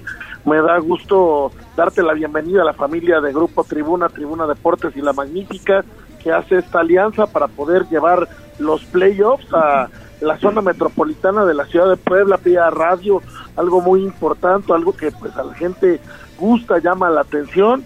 Y por otro lado, bueno, pues eh, eh, que nos platiques qué es lo que va a haber en estos dos primeros partidos de playoffs. Ayer había, eh, estaban en redes sociales mostrando la sorpresa de eh, la Sonora Dinamita, entre otros otros eh, otros temas que va a tener Pericos para consentir a sus aficionados en esta primera serie de playoffs. Sí, estamos pensando, estimado Gallo, que eh, la gente que asista al estadio se pase un momento sumamente agradable. Trabajamos mucho en el área de marketing para que esto suceda y creo que el ambiente eh, se ha notado, ¿no? La gente va y disfruta el, el juego de béisbol y bueno, ahora hemos pensado tener un concierto con la Sonora Dinamita Nueva Generación para el día de mañana, miércoles 10, terminando el juego de béisbol, pues para agasajar precisamente a la gente que nos acompaña al estadio. Y el día eh, jueves 11 de agosto estará con nosotros también en un concierto después del juego el grupo norteño llamado Acendrado. Entonces creo que este pues es un, un atractivo más para que todas las personas que nos acompañen puedan disfrutar de un momento en familia, de un momento pues para cantar, para bailar y que puedan disfrutar después del juego un rato más con nosotros, ¿no? Oye, Manuel, platícanos también acerca de los precios, de las promociones, de los horarios, desde qué hora están abiertas las taquillas para los que ya quieran adquirir sus boletos, tanto para el juego número uno como para el dos de esta primera serie de postemporada ante Leones de Yucatán. Claro que sí, es muy importante esto que mencionas. Eh, las taquillas están abiertas eh, a partir de las 10 de la mañana y pues hasta las 5 de la tarde el día de hoy. Obviamente ya mañana y el jueves estarán abiertas este más tiempo, ¿no? Pero sí abren a las 10 de la mañana. Pero sí es importante que las personas que tengan la oportunidad de comprarlo a través de, de nuestra plataforma de boleto móvil, pues que lo hagan y también se van a evitar este grandes filas, ¿no? Te menciono los precios. En Central Techado el costo del boleto es de 200 pesos. En Zona Central de 190 pesos. Preferente Primera 165 pesos. Lateral Primera 130. Preferente, preferente Tercera 150 pesos. Lateral Tercera 120 y Bleachers 80. Entonces, como te mencionaba, las taquillas ya están abiertas a partir de las 10 de la mañana y bueno, también eh, tenemos la oportunidad de que lo puedan adquirir en línea, ¿no? Bueno, pues más, más oportunidad no hay, digo, taquillas ya abiertas desde las 10 de la mañana. El equipo ha tenido una temporada realmente, pues vaya, destacada, notable, muy, muy, muy buenas, muy buenos momentos. Nos han dado mucha felicidad en este, en estos meses. Y bueno, pues ahora es el momento de que la afición demuestre. Veo a Puebla muy metida, veo a los niños en la calle con su gorra de los pericos, a la gente caminando en las calles del centro, que vaya, eh, ha logrado una identidad ya de muchos años. Creo que es momento de que la afición demuestre, que la afición llegue, llene el Parque Hermanos Cerdán estos dos partidos, porque vaya que si la gente pesa en el béisbol. Pesa mucho, pesa mucho la, la gente en el béisbol, mi estimado Manuel, y sobre todo es importante la presencia de los aficionados en el estadio por todo lo que presionan también al equipo visitante, ¿no? Sí, definitivamente que pesa la, la plaza, entonces es por eso que el equipo que termina en primer lugar pues tiene la, oportunidad de abrir en casa, ¿no? Entonces sí es algo que pues le solicitamos también a la afición de que acudan y que eh, hagan ruido, como decimos en, el béisbol, ahí en el estadio, para que apoyen a, a su equipo y pues ejerzan un, una especie de presión también para el equipo rival, ¿no? Te comento también, eh, para todos tus radioescuchas, el tema del pericoabono, esta parte es muy, muy importante y ha generado también mucho interés. De hecho, este, ahorita eh, eh, está mal que te lo diga, pero llevamos ya más abonos vendidos que en la temporada del 2021 a raíz de nuestra promoción. ¿En qué consiste la, la promoción? Aparte de que estamos manejando un 50% de descuento válido todavía el día de hoy, perdón, el día de hoy y el día de mañana, las personas que adquieran su abono con límite hasta el día de mañana tendrán la oportunidad de estar en toda la postemporada hasta donde llegue el equipo sin pagar ni un solo peso.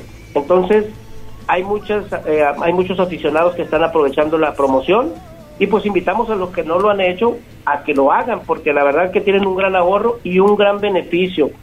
Tenemos grandes beneficios para todos nuestros abonados. Te menciono algunos de ellos ahorita rápidamente. Podrán participar en el segundo home run derby que hacemos para abonados, que lo llevamos a cabo este año y fue un éxito. Tenemos una clínica de béisbol para todos los eh, hijos de los eh, abonados. Tenemos también el viaje a la Ciudad de México con la serie contra, contra Diablos, donde pueden ellos asistir. Estaremos eh, rifando entre los abonados dos asientos para asistir al Juego de Estrellas en, en Tabasco. Eh, también, obviamente, un kit de bienvenida, la personalización de su butaca y otra serie de beneficios adicionales que la verdad están eh, muy padres y, y es una experiencia bastante agradable la que estamos generando con todos nuestros abonados, ¿no? Y sobre todo, sobre todo el hecho de asegurar un lugar en postemporada, porque realmente los equipos profesionales pues solamente dedican sus abonos a lo que es campaña regular, ya obviamente postemporada, playoffs, rondas extras, pues se tiene, se tiene que hacer un pago es- extra, por lo menos aquí se garantiza estar en playoffs y es algo a lo que Pericos pues nos tiene acostumbrado pues, Manuel por lo menos en la última década. Es correcto. Entonces, eh, digo, y también es eh, hasta donde llegue el equipo, ¿no? Pasamos a la siguiente etapa eh, y va a seguir el, este, asistiendo el abonado sin pagar ni un quinto y ojalá pues que estemos jugando hasta hasta la Serie del Rey, ¿no? Para que sea más beneficioso para, para todos. Manuel, finalmente, ¿cómo visualizas la serie entre Pericos y Leones? Pues mira, es una serie muy cerrada en cuanto al tema deportivo. Eh, eso no me compete a mí mencionarlo, pero bueno, sabemos todos que es una, una serie muy pareja.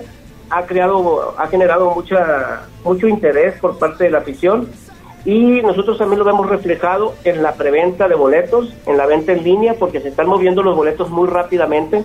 Entonces, entre más rápido nuestros aficionados compren su boleto, pues van a tener menos dificultades para tener su asiento preferido o bien quedarse sin, sin un boleto. Hay que evitar ese, ese tipo de situaciones o bien evitar las, las largas filas que se puedan formar el día del juego, ¿no? Entonces, invitarlos a todos a que apoyen al equipo. Allá los estaremos esperando y pues entre todos a echar porras, ¿no? Pues mi estimado Manuel, muchísimas gracias y ya, desde mañana, mañana estaremos al pendiente y desde luego con la transmisión que será a través de la magnífica 95.5 FM, la 1250 AM y también en Izúcar de Matamoros a través de su 980 AM. Así es, de su 980 AM. Y bueno, pues evidentemente desde la magnífica, desde la patrona de la radio, hacer la invitación a todos los aficionados al béisbol y sobre todo seguidores de los Pericos de Puebla a que escuchen la transmisión en vivo de los playoffs, iniciando el miércoles en punto de las 19 horas, cuando se enfrenten a la novena de Yucatán. Gracias. Así es, vaya que es una serie que sacará chispas, ya habla- mañana hablaremos más de la previa, pero bueno, es momento de irse a formar al parque, si no, métete a internet, si no, utiliza tu teléfono, compra tus boletos, porque el equipo hoy nos necesita a todos. Así es. Pues ahí está, ahí está la entrevista con Manuel Valenzuela, el director comercial y de marketing de los Pericos de Puebla. Y pues importante, importante entonces recordar todos los partidos, tanto de local como de visita de los Pericos en playoffs, estarán a través de la magnífica, recordando los horarios, eh, miércoles 7 de la noche en el Parque Hermano Cerdán, el jueves a las 7 de la noche, viernes será día de descanso, día de viaje y sábado a partir de las 6 de la tarde desde la Blanca Mérida, el tercero de la serie entre Yucatán y Pericos, mismo horario para el domingo que será el cuarto juego, en caso de ser necesario, un quinto partido el próximo lunes a partir de las 7 de la noche con 30 minutos, martes será día de descanso y en caso de que la serie pues se alargue, estará de vuelta al Parque Hermano Cerdán el próximo miércoles y jueves con los juegos número 6 y número 7 también a las 7 de la noche. Pues hoy arranca, hoy arranca la postemporada Mario Gallo en la zona norte, duelos que prometen grandes emociones. Tijuana que al final se hizo del primer lugar después de tener un cierre frenético, es el actual campeón. Hay que tener cuidado con el conjunto de los toros que siguen teniendo pues un equipo sumamente poderoso. Estarán enfrentando a los rieleros de Aguascalientes, Tecolotes de los dos Laredos que pues al final tuvo un bajón que pues hizo que perdiera la cima, la cima del pelotón norteño, se estará midiendo al conjunto de Laguna y la serie más pareja, la que sostendrán Mario, los acereros de Monclova ante Sultanes de Monterrey. Así es, en el norte series trepidantes, ha quedado muy cerrado al final también el pelotón norteño. Y bueno, pues equipos de mucha tradición, equipos de mucho poder como Tijuana que viene a buscar el bicampeonato, que quiere defender su corona, la tradición que son acereros y, y sultanes de Monterrey, eh, la sorpresa que ha sido de principio a fin los tecolotes de los dos laredos, en fin, talento hay en el norte, series eh, muy interesantes y vaya pues algunas de ellas van por televisión por cable otras eh, hay que seguirlas en redes en fin pero bueno bueno hay, hay béisbol hoy para aventar para arriba y esto como preámbulo a lo que será el arranque de la zona sur el día de mañana donde ya los pericos harán su presentación en estos playoffs Sí, sobre todo que hay que estar muy pendiente también de lo que pudiera hacer Diablos, mi estimado Neto, que me parece es el rival a vencer en la zona sur de los Pericos de Puebla, ¿no? Que, bueno, primero deben de dar cuenta de los Leones de Yucatán, pero Diablos hay que estar muy pendientes, ¿no? Sí, la zona sur que arranca actividades hasta mañana miércoles con el conjunto precisamente del México que terminó ubicado, terminó anclado en la primera posición enfrentando al Águila de Veracruz, Olmecas de Tabasco que de última hora se hizo del segundo puesto, se estará midiendo ante los Tigres de Quintana Roo y Pericos de Puebla enfrentando a los Leones de Yucatán, Pericos que todavía llegaba al último fin de semana con la posibilidad de pelear por el liderato, finalmente pues se quedó, se quedó con el tercer puesto, enfrentará a Yucatán. Eh, ya lo decíamos, mañana estaremos ampliando la previa, pero Pericos, en cuanto a números, a partir del 2000 siempre, siempre ha derrotado a Yucatán en zona de playoffs. Su pronóstico, sus favoritos en esta ronda de postemporada, Mario Gallo. Yo creo que en el norte, eh, definitivamente Tijuana, Tijuana está trayendo un trabuco completo. Yo creo que también Laredo, Laredo va a ser va a ser eh, protagonista. Monterrey, por supuesto, siempre siempre un equipo muy duro y Monclova. Sí, yo creo que en el norte, yo creo que ahí, ahí, ahí no, no hay que perder de vista a, a dos, a dos eh, equipos que siempre han sido protagonistas. Por un lado, Tijuana, los toros de Tijuana que siempre en playoffs se encienden eh, y se encienden, la verdad es que mucho. Y ¿Son por, campeones? y por el otro lado, exactamente, son los campeones. Y por el otro lado, Monclova también, que creo que puede hacer bien las cosas en la zona norte. Sí, Monclova, Monclova que viene en la- por la revancha precisamente después de perder el año anterior ante el conjunto de Tijuana y que cerró bastante, bastante bien. Tuvo, tuvo varios cambios, un mal inicio de temporada, pero llega, llega embalado a lo que es la ronda de postemporada. También, hablando de equipos embalados, está el conjunto de Laguna que, aunque lo hizo en la quinta posición, todavía hace algunas semanas estaba fuera de cualquier posibilidad de entrar a postemporada. Así que mañana, mañana ya estaremos analizando los resultados de la zona norte y la previa de los juegos de la zona sur. 7 de la mañana con 47 minutos. Hasta aquí la información del Rey de los Deportes.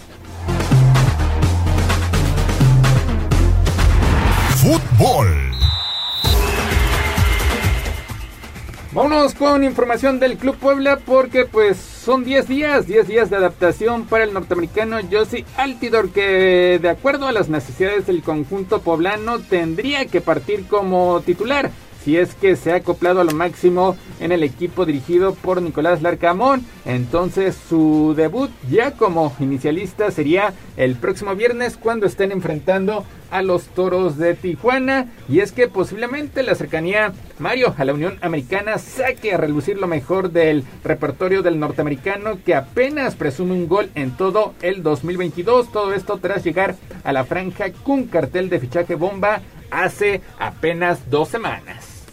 Pues esperemos que así sea, esperemos que ya Josie Altidor se haya eh, acoplado físicamente al equipo, que ya tuvo 10 días para entrenar, 10 días para ah, también acoplarse a la altura de la ciudad de Puebla, a la altura de México, y creo que ya debería de estar listo, ya debería de estar preparado para debutar este fin de semana como titular.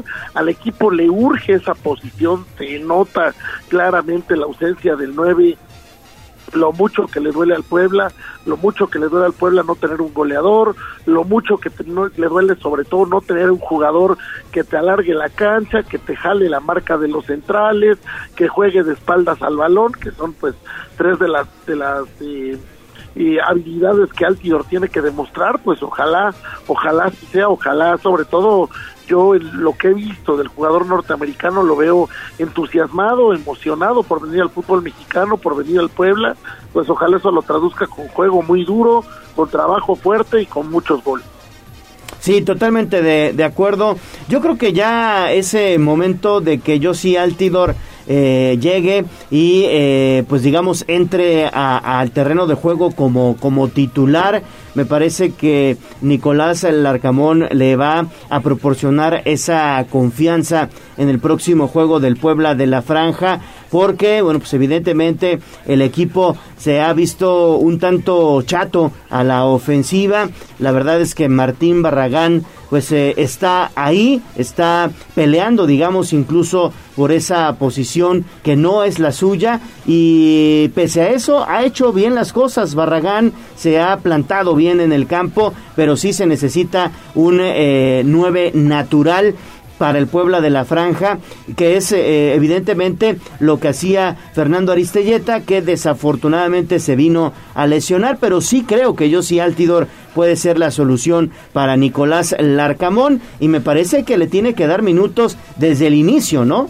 Hace 11 años, un norteamericano debutó con el Puebla allá en Tijuana. ¿Se acuerdan de Damarcus Beasley? Lo hizo, lo hizo en plan grande, anotando ante el conjunto de Cholos. No fue partido de carácter oficial, de hecho fue en la Copa Tijuana, un torneo preparatorio antes del inicio del campeonato, pero lo hizo con gol. Ya después, Damarcus Beasley pues tendría buenas actuaciones, a pesar de no ser un delantero, llegó a conseguir 13 anotaciones. Veremos si Josie Altidor puede, puede emular lo que hizo su compatriota hace 11 años, recordando que Altidor Mario pues solamente presume de tres titularidades en este 2022, pasando por Toronto, New England Revolution y ahora va con el Puebla. Sí, vaya, eh, Damarcus Beasley en su momento fue todo un ídolo de la afición, fue un jugador que dejaba la piel en la cancha todos los partidos. Efectivamente me acuerdo de ese golazo que marca en Tijuana, donde arranca pues una estancia muy fructífera en el Puebla, que si no se tradujo en trillilla y en títulos fue por otras cuestiones, pero fue un jugador que lo, siempre lo dio al 100 por el equipo y ojalá ojalá esto se, se repita con Josie Altidor, ojalá arranque con el pie derecho, arranque anotando y arranque trayendo esos tres puntos difíciles y Tijuana siempre es una cancha complicada por el mismo la misma situación de ser una cancha artificial, porque pues en el en el norte en la en la frontera el calor es muy fuerte en esto en esta época del año, es, es, es este una plaza difícil, pero bueno, pues el Puebla tiene que traer puntos, tiene que seguirse manteniendo como equipo de liguilla y ojalá, ojalá sea un fin de semana fructífero para la franja.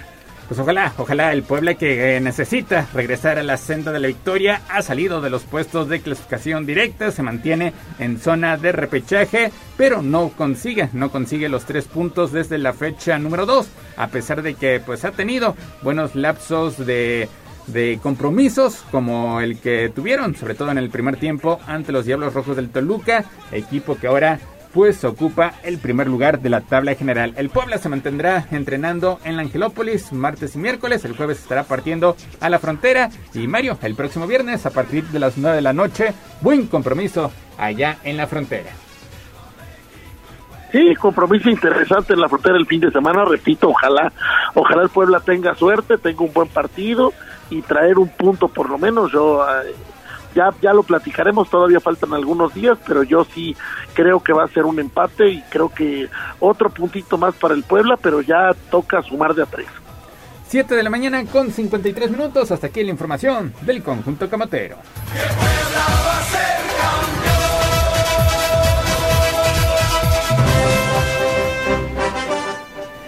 Dani Alves volvió a picar la fórmula que utilizó en su llegada a México y a Barcelona y es que nuevamente eludió a la prensa al aterrizar con el conjunto Azul quienes cayeron el pasado domingo 6-0 ante los culés. Y es que de acuerdo con el portal de ESPN el equipo estaba dividido en dos grupos.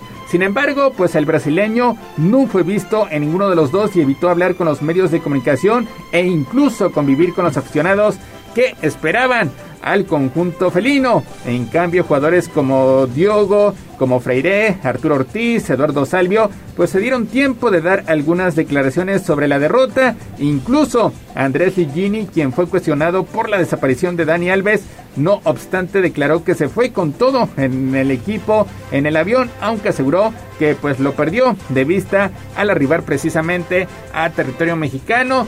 De Ligini, Mario termina ofreciendo disculpas por lo que hizo eh, Pumas el pasado domingo porque pues pusieron lamentablemente en ridículo el nombre de la institución, el nombre del fútbol mexicano. Pues sí, eh, yo creo que Dani Alves no quiso hablar precisamente por estos temas, por la pues eh, la, la polémica que se dio de su manera de salir del Barcelona y pues tampoco yo creo que quería decir eh, que sí fueron a hacer el ridículo definitivamente al Camp Nou, entonces no quiso hablar. Por ahí algunos de los jugadores de Pumas lo vi ayer diciendo que enfrentaron un equipo extremadamente fuerte, uno de los más grandes del mundo y que pues era evidente que había una diferencia abismal en nivel, ¿no? Pero pues eh, realmente lo que le pasa a Pumas no es no es bonito, a pesar de ser un partido amistoso, de esa manera que quiera meter las manos eh, ante un rival eh, pues muy superior, muy muy triste lo que le pasa a Pumas y bueno pues son partidos que se deben de jugar al top por lo que significan, que se deben de preparar correctamente, creo que Pumas no lo hace y bueno pues no no lo veo yo como una vergüenza para el fútbol mexicano, pero sí sí una vergüenza para Pumas. Y es que el fútbol mexicano, pues poco a poco, hay que reconocerlo, se ve en Europa y posibilidades mínimas como en esta ocasión la de Pumas de enfrentar pues a un equipo sumamente poderoso, precisamente en el último eh, partido de preparación, pues terminas, terminas viendo el pobre nivel que muestra Pumas y con esa, con esa imagen se queda pues todo España, todo el viejo continente y prácticamente todo el mundo. Le sucedió también hace algunos años al conjunto de León en su visita a Barcelona, donde también Mario pues perdió por marcador de 6-0. Pues sí, la visita a Barcelona para cualquier equipo fuera de Europa siempre será difícil, ¿no? Es, es, enfrentar a una, a una de las plantillas más importantes del planeta, pero repito, por lo menos lo haces con coraje, lo haces con hambre, lo haces con eh, garra, y Pumas pues no mostró absolutamente nada de eso. Y para un jugador como Dani Alves, que es un tipo además muy orgulloso, es un tipo conocido por matarse en la cancha todos los partidos o realmente dejar todo, pues eh, debe ser debe ser doloroso lo que, lo que vi hoy y, y mejor prefirió no hablar.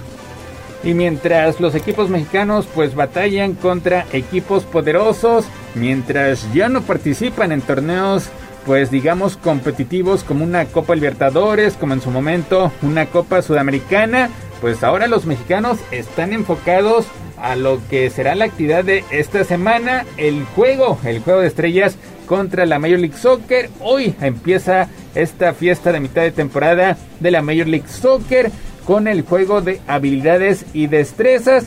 Los representantes Mario de la Liga MX serán Alexis Vega de las Chivas, Álvaro Fidalgo del América, Ángel Mena de León, Avilés Hurtado del Pachuca, Germán Berterame de Monterrey, Julián Quiñones del Atlas, Luis Chávez del Pachuca, Uriel Antuna de Cruz Azul, Camilo Vargas como guardameta del Atlas y también Carlos Acevedo. Pues torneo de habilidades y destrezas, pero pues hay que reconocerlo en un nivel pues bastante pobre. Muy pobre y algo que me da muchísima tristeza es escuchar solamente dos jugadores mexicanos. Solamente dos jugadores nacidos en México están invitados, los demás son extranjeros, pues lo que demuestra el nivel que tiene la Liga MX, una liga que se ha convertido en una liga de extranjeros de medio pelo, que se ha convertido en una liga que solamente privilegia el negocio de los promotores que los traen y pues eso eso se traduce en el nivel del fútbol mexicano, en el nivel de la selección y en muchas otras cosas que, que en este momento andan muy mal. Pues este torneo de habilidades y destrezas será este martes a partir de las 7 de la noche. Mismo horario, Mario, para mañana el compromiso entre los estelares de la Liga MX, donde por cierto pues no hay representante alguno del Club Puebla enfrentando a los jugadores de la Major League Soccer encabezados por Carlos Vela del LAFC así como de Javier Chicharito Hernández. El año pasado, en su primera edición, la Major League Soccer se quedó con la victoria. Pues también mal, mal que a los jugadores del Puebla no se les tome en cuenta después de que el Puebla ha sido uno de los equipos protagonistas en los últimos años, por lo menos Israel Reyes, por lo menos Anthony Silva, entre otros, pues tendrían que tener una oportunidad, ¿no? Vaya, después de, de dar muy buenos torneos, de haber sido Anthony el mejor portero de la temporada pasada y de la explosión que ha tenido Israel hasta llegar a la selección mayor. Muy, muy mal.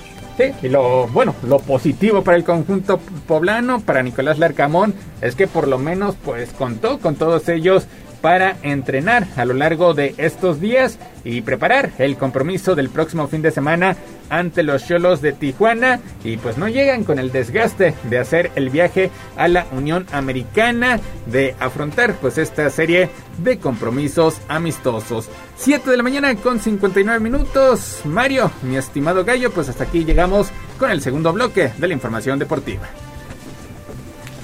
Nos vamos, mi estimado Neto, y bueno, pues estaremos muy, muy pendientes en torno a lo que suceda en las próximas horas en materia deportiva, pero también invitar a nuestro auditorio, mi estimado Neto, a nuestra información de lucha libre, porque ayer fue día de Arena Puebla. Sí, en el tercer bloque todo, todos los detalles, todos los resultados, la crónica de lo que sucedió ayer en la Arena Puebla en su tradicional función de lunes por la noche. Perfecto. Mario, nos vamos. Que tengan muy, muy buen, muy buen día, Gallo, muy buen día, Neto, buen día al auditorio y nos estamos hablando mañana. Gracias, Mario, que tengas muy buen día. Pues vamos a pausa y regresamos con más.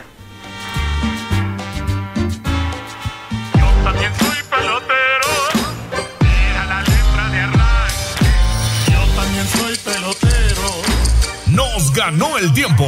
Hasta aquí, Deportes. Pero recuerden que todos los días tenemos una cita en Tribuna Matutina. Continuamos con El Gallo y la voz de los poblanos. Esta es XHZT 95.5 FM y XEZT 1250 AM. La magnífica, la patrona de la radio. Una estación de Tribuna Comunicación. Fuerza en medio. Seguimos con el gallo de la radio. Sitio web tribunanoticias.mx. Muy bien, pues ahí están las mañanitas del gran Pedro Infante y cuando son las 8 de la mañana con 5 minutos, felicitamos de nueva cuenta a todas nuestras amigas de nombre Edith. Así es, fíjate que ya tenemos ganadora, Gallo. ¿Ya tenemos ganadora? A ver. Sí, nos dice la terminación 4749. Oye, es mi santo, quiero participar por el pastel, o sea que se llama Edith. Ah, perfecto. ¿Desde dónde nos escuchas, Edith? Gracias Edith, pues platícanos de- de- desde dónde nos escuchas y saber si es tu, tu santo o tu cumpleaños. Es su santo, Es su santo, es su entonces santo. es Edith, Sí, ¿no? Perfecto. la Pues, ganadora de este pastel. La ganadora de este pastel que todos los días nos obsequia Pastelería 520 ya se estará poniendo en contacto contigo, Ale, mi estimada Edith, y muchas, muchas gracias por tu preferencia. Queremos pastel, más pastel,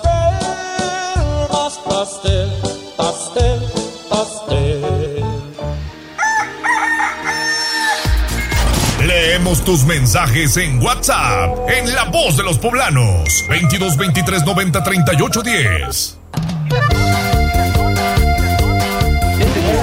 Esta es La Voz de los Poblanos. En Tribuna Matutina también te escuchamos. Vámonos con la voz de los poblanos, ¿qué tenemos? Tenemos un mensajito de voz, vamos a escuchar lo que nos dicen esta mañana al 22 23 90 38 10. Hola Gallo, buenos días. Te estamos escuchando aquí desde San Pablo Xochimehuacán. Nunca nos perdemos tu programa, nos encanta escucharte.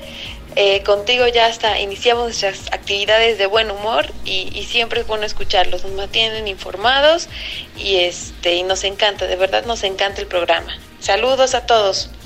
Perfecto, muchas gracias. Tenemos varios, varios seguidores allá en el norte de la ciudad de Puebla. De nueva cuenta, se reportan desde San Pablo, Xochimehuacán. En redes sociales, mi estimado Jazz. Así es, también tenemos varios saludos. José Alfredo Carrasco se reporta, dice buenos días al gran equipo de tribuna. La señora Magdalena Ortiz de la Rosa hizo buenos días, Ale, ya los escucho desde el mercado. También Oscar Cruz Díaz dice buenos días, Ale, hay mucho tráfico por la 11 Sur y Boulevard Valsequillo. Y mira, también se reporta a través de redes sociales Edith Moreno González dice buenos días tribuna matutina, es la ganadora del pastel. Edith Moreno, sí. Moreno González. También saludos a través de Facebook para Carlos Tafoya, eh, Xochitl Soriano, Roberto Flores, Arnulfo Morales y también el buen Jitomate Vital está al pendiente de la transmisión de redes sociales. El buen Jito, un saludo a todos ustedes, muchas gracias. Y fíjate que Juan Merino nos está reportando que en periférico, en la, curva, en la curva que lleva a Camino Real a Cholula, hay una persona desnuda en estos momentos. Ah, que se quiere aventar al tráfico vehicular, nada más extreme precauciones si planea tomar el periférico ecológico. Esto está sucediendo en Camino Real a Cholula. Hay que decirle a David que se dé una vuelta por ahí a ver qué encontramos. Vamos a la entrevista. Twitter, arroba tribuna vigila.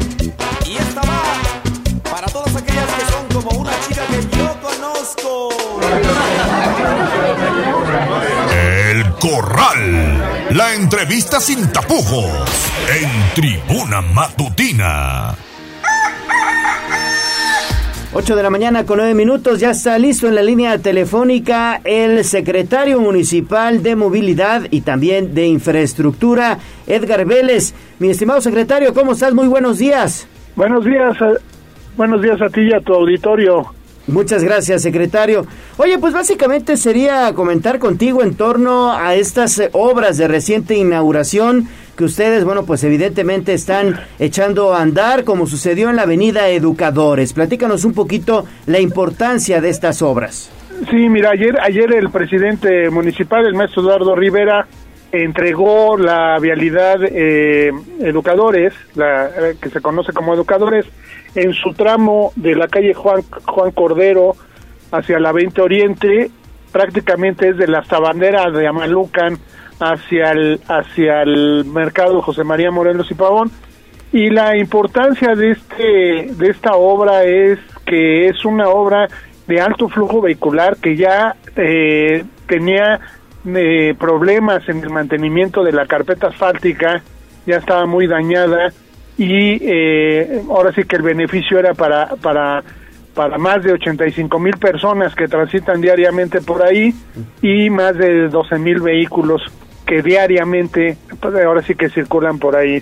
La obra, la obra en, en, en general son eh, se arreglaron 30 mil 300 metros cuadrados de carpeta asfáltica, se arregló la base, se hicieron trabajos de sustitución de drenaje y agua potable en algunos tramos, eh, arreglo de banquetas, guarniciones, volardos en, en algunas esquinas y reductores de velocidad, esto con un monto de 31.3 millones de pesos, pero bueno, el beneficio no nada más es para la, la, la gente que habita esa zona, sino para toda la periferia, porque es una de las salidas, de las entradas, perdón, importantes de la ciudad por la zona suroriente del municipio. Sí, importantes obras, secretario. Y a propósito, ya que lo tenemos en línea, yo sí quiero aprovechar para preguntarle acerca del retiro de los volardos. El día de ayer dio una declaración importante. ¿Dónde comenzarán? Porque hay quejas, sí, de los ciudadanos, pero hay también gente que pues no hace buen uso de esos espacios delimitados en algunos puntos importantes de la ciudad y que son ocupados precisamente por vendedores porque creen que ese es un espacio seguro para que puedan ofertar sus productos. Sí, este, efectivamente ayer hice, hice la, la declaración en el tema de volardos.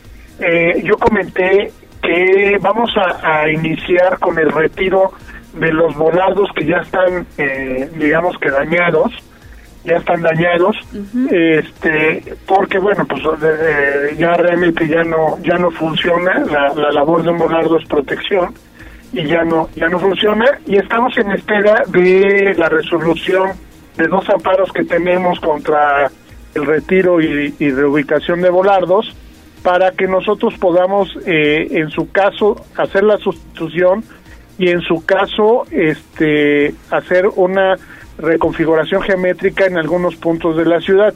Vamos a arrancar, eh, digo, ahora sí, como, como dice el dicho, el juez por la casa empieza en la zona de Reforma Sur, donde está el edificio de infraestructura, que ya tenemos ahí varios, varios este, volardos. Eh, nos seguiremos a la zona de, Hermano Cerdán eh, para ahí arreglar la, la configuración geométrica que está en esa zona y que nos ha pedido la ciudadanía. Y bueno, la, la instrucción del señor presidente eh, municipal, el maestro Eduardo Rivera, para corregir el rumbo ha sido muy clara. No es quitar los volardos, más bien es eh, hacer un, un- ahora sí que de acuerdo al estudio que ya se hizo, hacer un trabajo de, re- de reconfiguración geométrica para que no exista eh, la problemática que tenemos, sobre todo en este tema, de que algunos volados, pues bueno, han sido dañados por el tema de los radios de giro.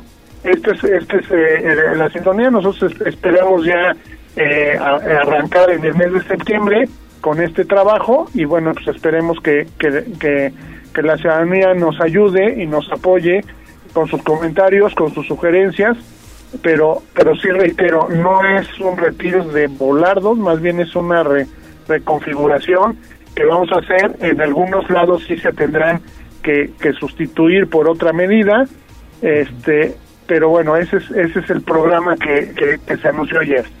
Entonces prácticamente estarían, digamos, eh, reubicando estos eh, volardos que muchos de ellos ya se encuentran dañados y que de alguna manera también, secretario, pues afectan, digamos, la imagen urbana del municipio, ¿no? Sí, afirmativo, afirmativo. Este, esa es la, la finalidad, pero también eh, la, la, la finalidad de este de este tema, en ya una vez que se hayan resuelto los de manera definitiva los dos amparos, es poder dar un mejor funcionamiento a estos elementos de movilidad que, que son son necesarios, pero que desgraciadamente se abusó mucho de ellos en, en, en la pasada administración. ¿Tiene alguna cifra de aproximadamente cuántos, cuántos volardos serán retirados o reubicados? Sí, mira, eh, teníamos una preliminar, pero pues desgraciadamente eh, el día a día luego nos gana. No, no quisiera yo darte un dato eh, erróneo, porque digo, eh, nos pasó en la calle Educadores, eh, habían unos volardos que, que fueron dañados, se, se, se hicieron la, la sustitución y se volvieron a dañar también en el, en el caso de, de la, la avenida 16 de septiembre.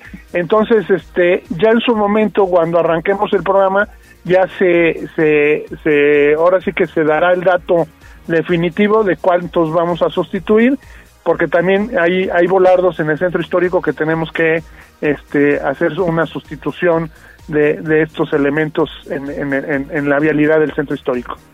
Pues Edgar Vélez, secretario municipal de infraestructura, muchas gracias por esta entrevista.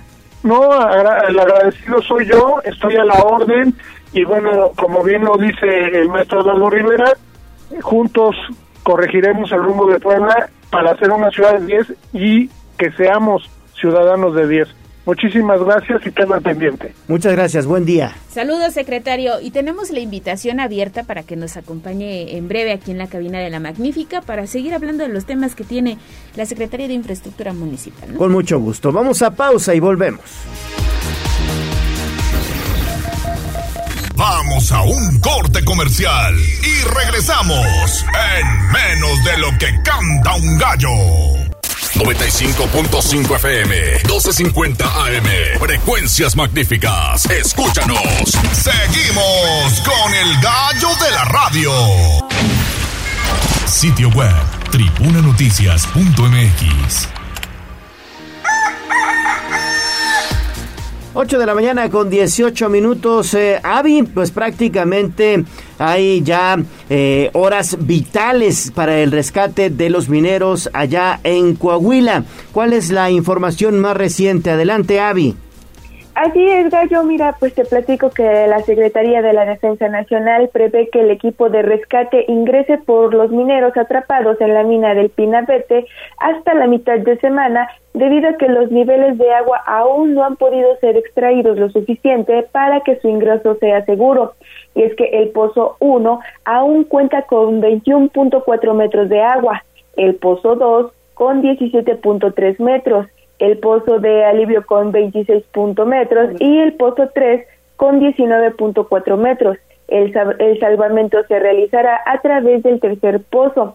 Y es que ayer lunes se reportó un volumen de, de extracción de 25.400 metros cúbicos en las últimas 24 horas. Desde el 3 de agosto, el volumen total ha sido de 70.794 metros cúbicos. Por su parte, Roberto Hernández, regidor de Sabinas, Coahuila, mencionó que todo es posible en torno al rescate de los mineros. Escuchemos. La información que se le proporcionó a la, a las familias, pues es que los trabajos siguen, siguen avanzando. Este, ya entró un elemento del ejército a hacer un trabajo de, inspección este, uno de los pozos. Eh, de un dron también, no sabemos todavía los resultados que arrojó pero pues bueno, que siguen trabajando eh, su máxima capacidad todos los niveles de gobierno para tratar de, entrar ya este, a rescatar a los compañeros mineros atrapados. Y es que Leo, te comento que en un enlace a la mañanera, Laura Velázquez, coordinadora nacional de protección civil, informó que ayer la Marina realizó trabajos con un dron submarino para rescatar a los mineros atrapados, pero no existen condiciones para que el ingreso de cuerpos de búsqueda y rescate. Dijo este martes que se continuará con el bombeo y se tiene previsto perforar más pozos. Y a lo que el presidente dijo que se sigue avanzando y se puede pensar que mañana o pasado mañana pueden entrar los buzos y los rescatistas. Es la información más reciente, Gallo. Perfecto, Avi, muchísimas gracias. Y ya que estamos en información nacional, Ale, esto es increíble. Se robaron un helicóptero de un hangar allá en el Aeropuerto Internacional de la Ciudad de México. Fue el pasado 3 de agosto cuando esta aeronave fue robada del hangar allá en el Aeropuerto Internacional de la Ciudad de México. Su dueño es Jesús Silvestre, un piloto aviador quien tiene por reporte de desaparición desde el mes de junio y se trata de una nave Bell 206B3 y bueno pues la esposa del propietario de este helicóptero fue quien denunció el presunto robo. Días después de su desaparición, Jesús Silvestre regresó a casa, trascendió que el hombre fue víctima de un secuestro, aunque ni las autoridades de Morelos ni las autoridades de la Ciudad de México quisieron confirmar o desmentir esta información. De cualquier manera, pues ahí está, ¿cómo es posible que sacas un helicóptero del aeropuerto y te lo llevas como si nada, ¿no? Así es, y fíjate que en información más reciente, precisamente autoridades del Aeropuerto Internacional de la Ciudad de México ya se deslindaron porque ellos señalan que la seguridad para el resguardo pues corre por cuenta de privados, o sea, se están lavando las manos, pero es inaudito y sorprendente que ocurra esto al interior de esta terminal aeroportuaria, ¿no? Perfecto. Pues hay que estar muy pendientes de esta información porque no es común que sucedan este tipo de robos. Y así de fácil se llevaron un helicóptero que además todo mundo pues vio, ¿no? Digo, no es una unidad pequeña, ¿no? Sí, no, no estamos hablando de un carro. Y además si estás viendo que se están llevando porque no preguntas. Digo, no sé, está muy extraño el caso. Vamos a la colaboración de Abigail Baez. WhatsApp 22 23 90 38 10. ¿A dónde vamos a parar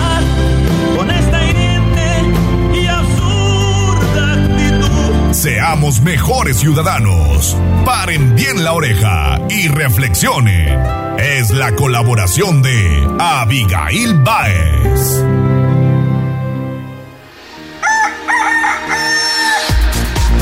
8 de la mañana con 23 minutos y ya está en el estudio de Tribuna Matutina Abigail Baez. ¿Cómo estás, Abi? Qué gusto saludarte. Buenos días, bien, gracias. Gracias a todo el auditorio por escucharnos y un día un poquito frío, ¿no? Sí, sí, la verdad es que sí. Desde ayer, desde ayer se siente Desde anoche empezó a hacer frío y hoy con un tema interesante, Avi, sobre todo por eh, todo, digamos, lo que conlleva el hecho de que pues eh, las mujeres que están privadas de la libertad tengan pues eh, digamos áreas, digamos, donde desarrollarse y seguir evidentemente con su vida incluso dentro de un penal. Claro. Fíjate que de la población que tenemos, población femenil privada de su libertad en, en el país son alrededor de, perdón, en la totalidad de hombres y mujeres son alrededor de 250 mil personas. En México. En México. ¿no? Ajá.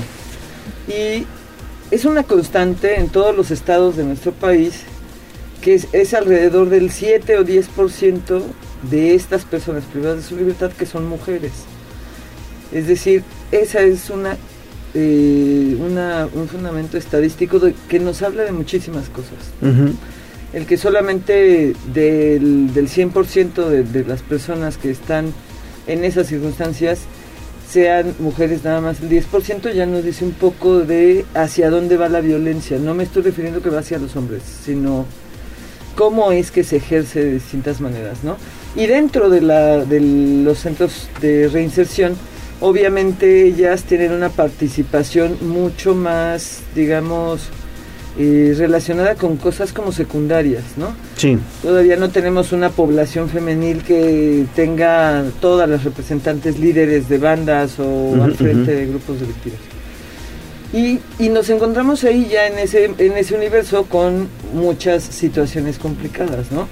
Por ejemplo, este, de este universo de mujeres privadas de su libertad, casi ninguna tiene acceso a, a una vida este, médica, una salud, una asistencia médica de manera importante, ¿no? De manera, digámoslo así, eh, completa, integral, no hay muchos servicios y finalmente son una población que aún dentro de, la, de los centros de reinserción se ven marginados por muchas cosas, ¿no? Ya he estado a cargo o al frente de uno de estos centros y evidentemente te- este, es muy marcada la, la línea en la que la sociedad nos coloca a hombres y nos coloca a mujeres. Entonces, ¿cuál es la invitación para poderlo reflexionar de otra manera?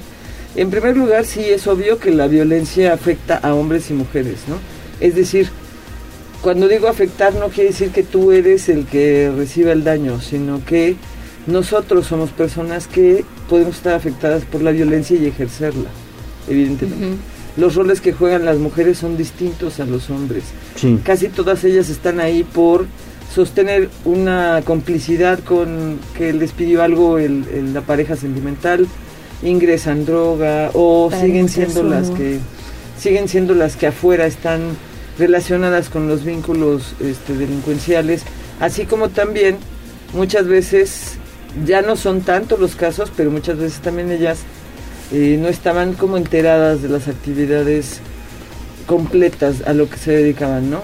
Y sobre todo en las personas adultas mayores, en las mujeres adultas mayores, en las mujeres que no saben leer ni escribir todavía, en aquellas que tienen algún tipo de rezago educativo importante que no comprenden muchas veces ni siquiera el juicio que están enfrentando, ¿no? Y a eso nos llevaría quizá, Abby, el acceso también a la justicia, ¿no? De la que a lo mejor en muchos casos no llega. Ni siquiera tienen derecho a algún abogado. Y hablamos también de los accesos a los servicios de salud. Muchas de ellas han denunciado que no tienen eh, los insumos necesarios para el, eh, atender una menstruación, Claro, por ejemplo. sí. El es tema de los niños, Claro, ¿no? y que ese es viven un con las que- mamás.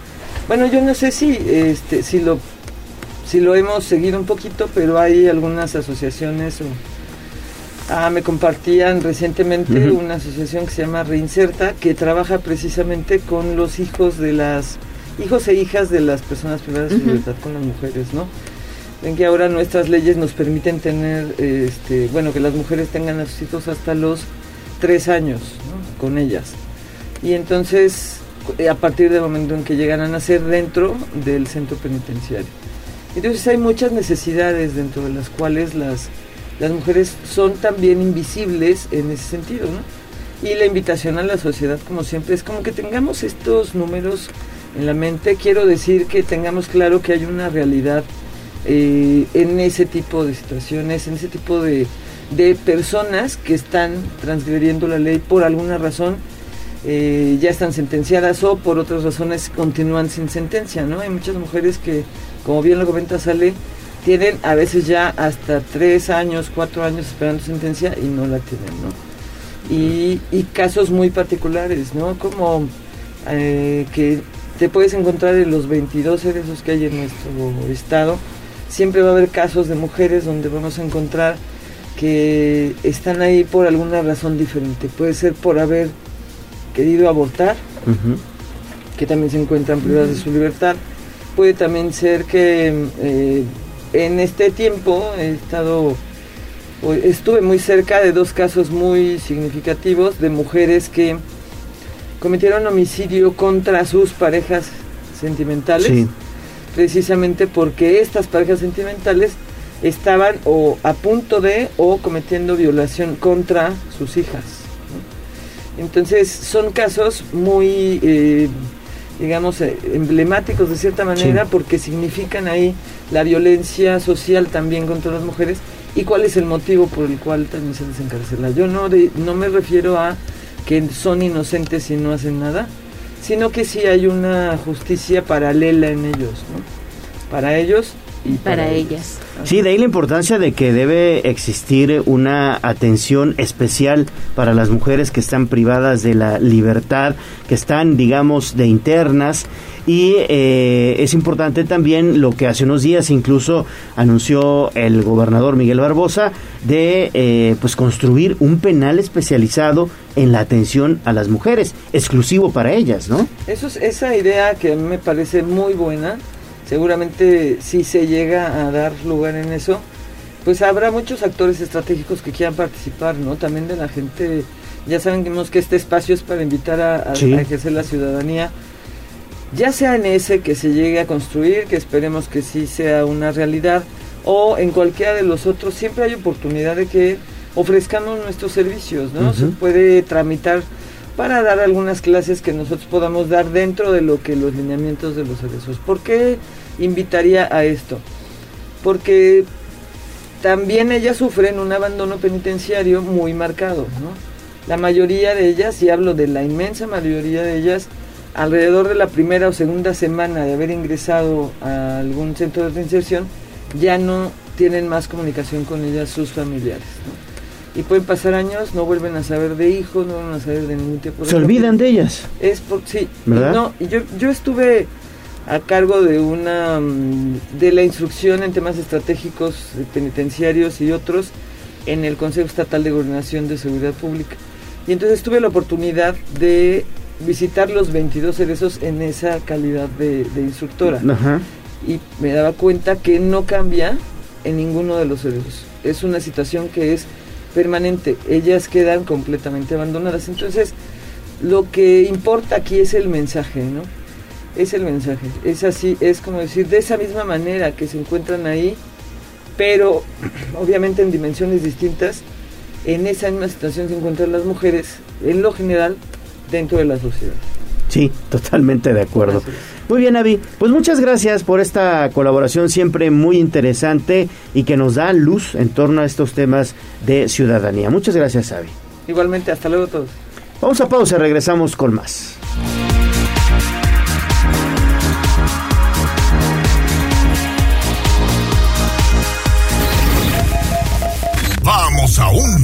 Comercial y regresamos en menos de lo que canta un gallo. 95.5 FM, 1250 AM, frecuencias magníficas. Escúchanos. Seguimos con el gallo de la radio. Facebook, Tribuna Vigila. Mi ciudad es la cuna de un niño dormido. Hablemos de nuestro pueblo. El reporte de la capital poblana. En Tribuna Matutina. Estamos de vuelta, faltan 25 minutos para las 9 de la mañana y vamos con Gisela Telles porque hicieron la presentación hace unos minutos de la carrera de la, de la juventud. Adelante, Gis. Así es, Gallo, pues esta es la primera carrera por la juventud y se llevará a cabo el sábado 27 de agosto en punto de las 20 horas, en donde el presidente municipal de Puebla, Eduardo Rivera Pérez, refirió que entregarán una bolsa de 100 mil pesos en premios. Durante este evento que se realizó en el Tecnológico de Monterrey, el edil dio a conocer que esta carrera es organizada por el Instituto Municipal de la Juventud, el Instituto Municipal del Deporte y el Tecnológico de Monterrey con el aval de la Asociación Poblana de Atletismo y forma parte de las actividades del mes la Juventud, por lo que se llevará a cabo el 27 de agosto. Esta carrera gallo es de 5 kilómetros, la categoría es libre en las ramas femenil y varonil y la temática es neón. Al final también se ofrecerá un concierto y para los ganadores o ganadoras del primer lugar se entregará una laptop, para el segundo lugar una tablet con teclado, para el tercer del tercero al quinto lugar un smartwatch y del sexto al quinceavo lugar bocinas y del 16 al 65 un reloj Casio. Para más información, pues se pueden consultar todas las redes sociales del Ayuntamiento de Puebla así como el número telefónico 2222 130002 y también en las instalaciones del Instituto de la Juventud y del Instituto del Deporte. Pero escuchemos parte del mensaje que dirigió el alcalde Eduardo Rivera Pérez. En estas actividades del mes de la juventud estaremos realizando el 27 de agosto. Ahora que los chavos, los chicos, las chicas regresan a clases, que en esta semana ya varias instituciones educativas han retornado a clases. Queremos convocarles para que este 27 de agosto a las 8 pm se lleve a cabo esta carrera por la juventud. ¿En dónde? Aquí, en el Tecnológico de Monterrey. Se van a correr 5 kilómetros. La categoría va a ser libre, va a ser femenil y varonil y además también va a ser con una temática de neón.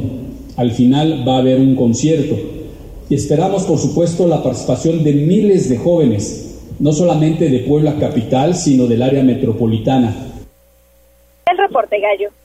Muchísimas gracias, Gis. Seguimos pendientes.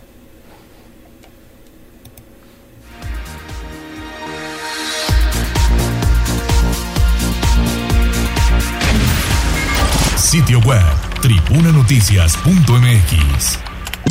¡Extra, extra! ¡Nuestra para la guerra! al grito del boceador.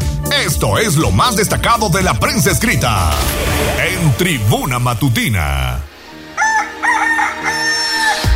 8 de la mañana con 38 minutos y sigue la tensión allá en Taiwán, porque bueno, pues evidentemente hay una situación de eh, probable enfrentamiento con China. Taiwán inició el martes ya un simulacro de defensa de la isla con fuego de artillería real tras las enormes maniobras militares realizadas por China alrededor de su territorio, esto en los últimos días.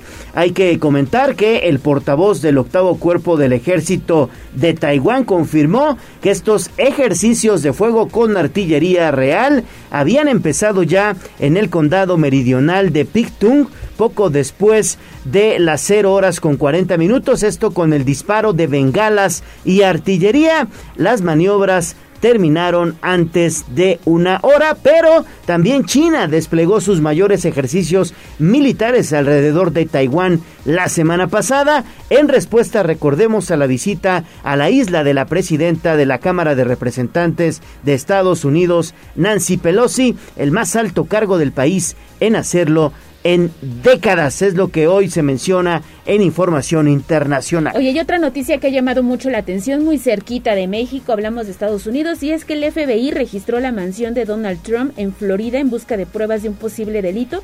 El expresidente se llevó documentos entre los que podría haber papeles secretos, así que han, iniciado una investigación contra el exmandatario y 15 tumbas más para los pequeños de Gaza. Siguen los conflictos bélicos en aquella zona y también en Seúl se registran inundaciones oye, una familia perdió la vida, no pudo salir de su domicilio y las imágenes ya le han dado la vuelta a internet a través de Twitter. Se observan, bueno, pues cómo ha arrasado la lluvia allá en esta zona del el mundo.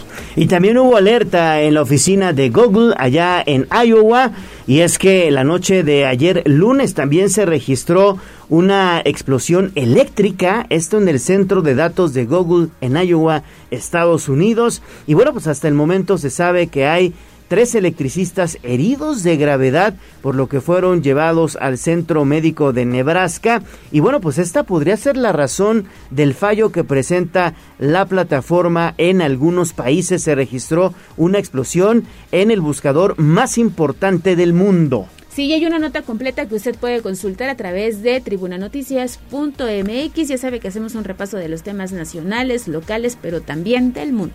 Y también en tribunanoticias.mx tiene usted la oportunidad de consultar todo lo relacionado con la información que le hemos venido dando a conocer en este espacio. Este buscan retirar casetas expendedoras de periódicos en el centro histórico. También ¿Cuáles son los apellidos más comunes de México? Sí, un dato curioso. Seguramente está Hernández, Pérez, Pérez. López, Sí, que son los más comunes, ¿no? Martínez por ahí a lo mejor. Échenle un vistazo a la nota que hemos preparado a través del portal de casa.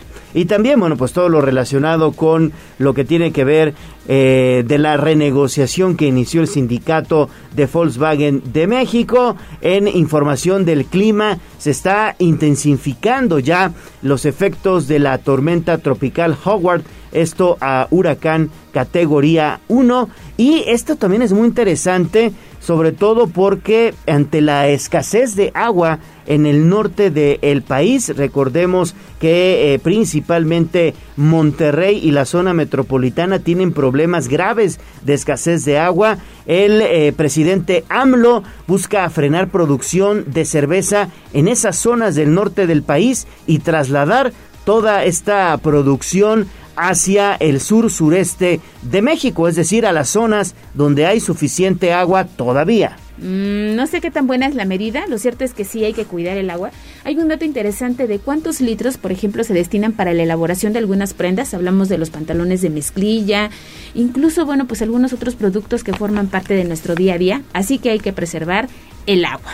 Sí, y es que según datos de Naciones Unidas, México, fíjense ustedes, fue el mayor exportador mundial de cerveza el año pasado, con ventas por 5.015 millones de dólares, seguido por Países Bajos con 2.160 millones de dólares. López Obrador mencionó que su gobierno apoyará a las compañías eh, si producen la bebida en los estados del sureste del país, una región caracterizada por ríos caudalosos, exuberante selva, pero también por sus altos niveles de pobreza. Quieren producir la cerveza ahora en el sur. Mm, no sé, no sé.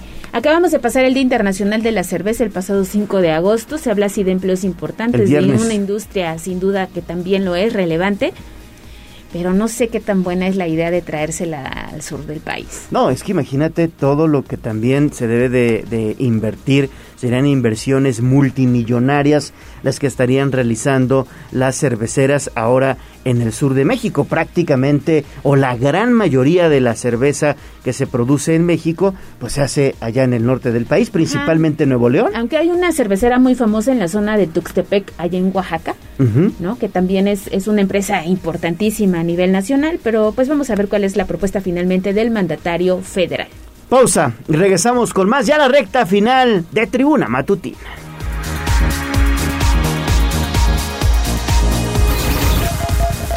Vamos a un corte comercial y regresamos en menos de lo que canta un gallo.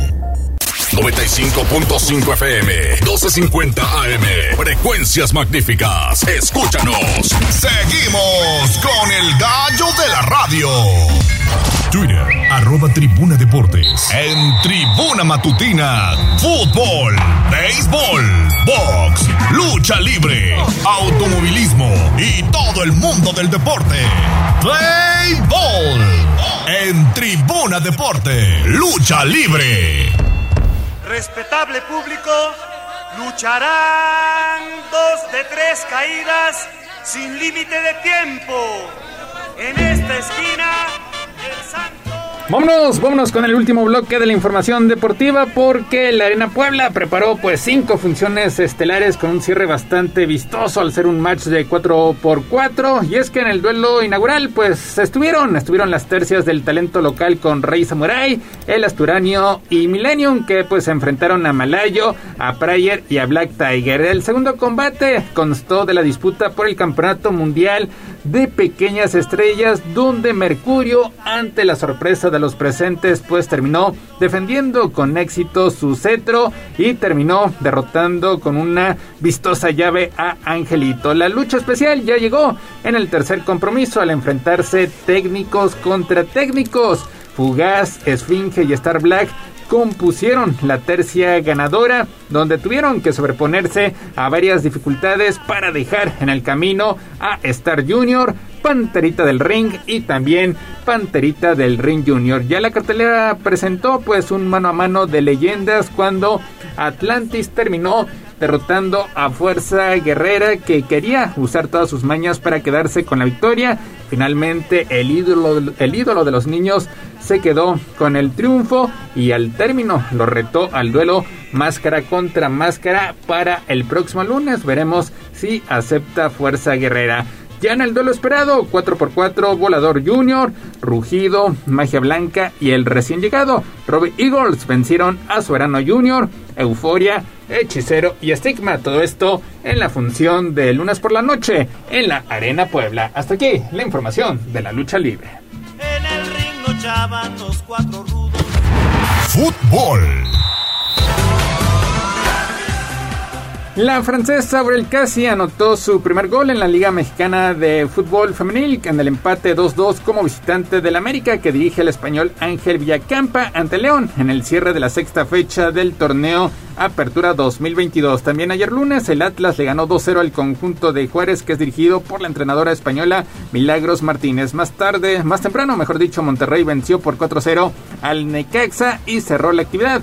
El empate de Tijuana 3-3 con el conjunto de Pachuca. Al final de seis jornadas, Guadalajara se mantiene como líder con paso perfecto, 18 unidades. Pumas y Tigres son segundo y tercero, respectivamente, con 13 dígitos. De lugar 4 al 6 marchan Monterrey, América y Tijuana, que tienen 11 puntos. El Atlas y Toluca suman 10 en los escalones 7 y 8. Hasta aquí la información del fútbol mexicano. Vámonos con el fútbol internacional porque Isco Alarcón, a quien el Real Madrid pues no le renovado el contrato, firmó finalmente con el Sevilla tras pasar un examen médico el pasado lunes.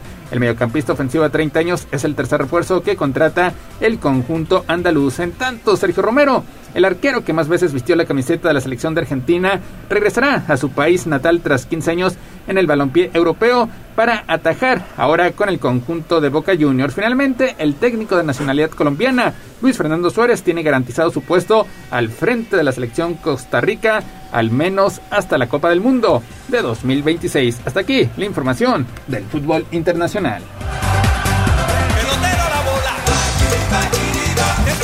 Béisbol.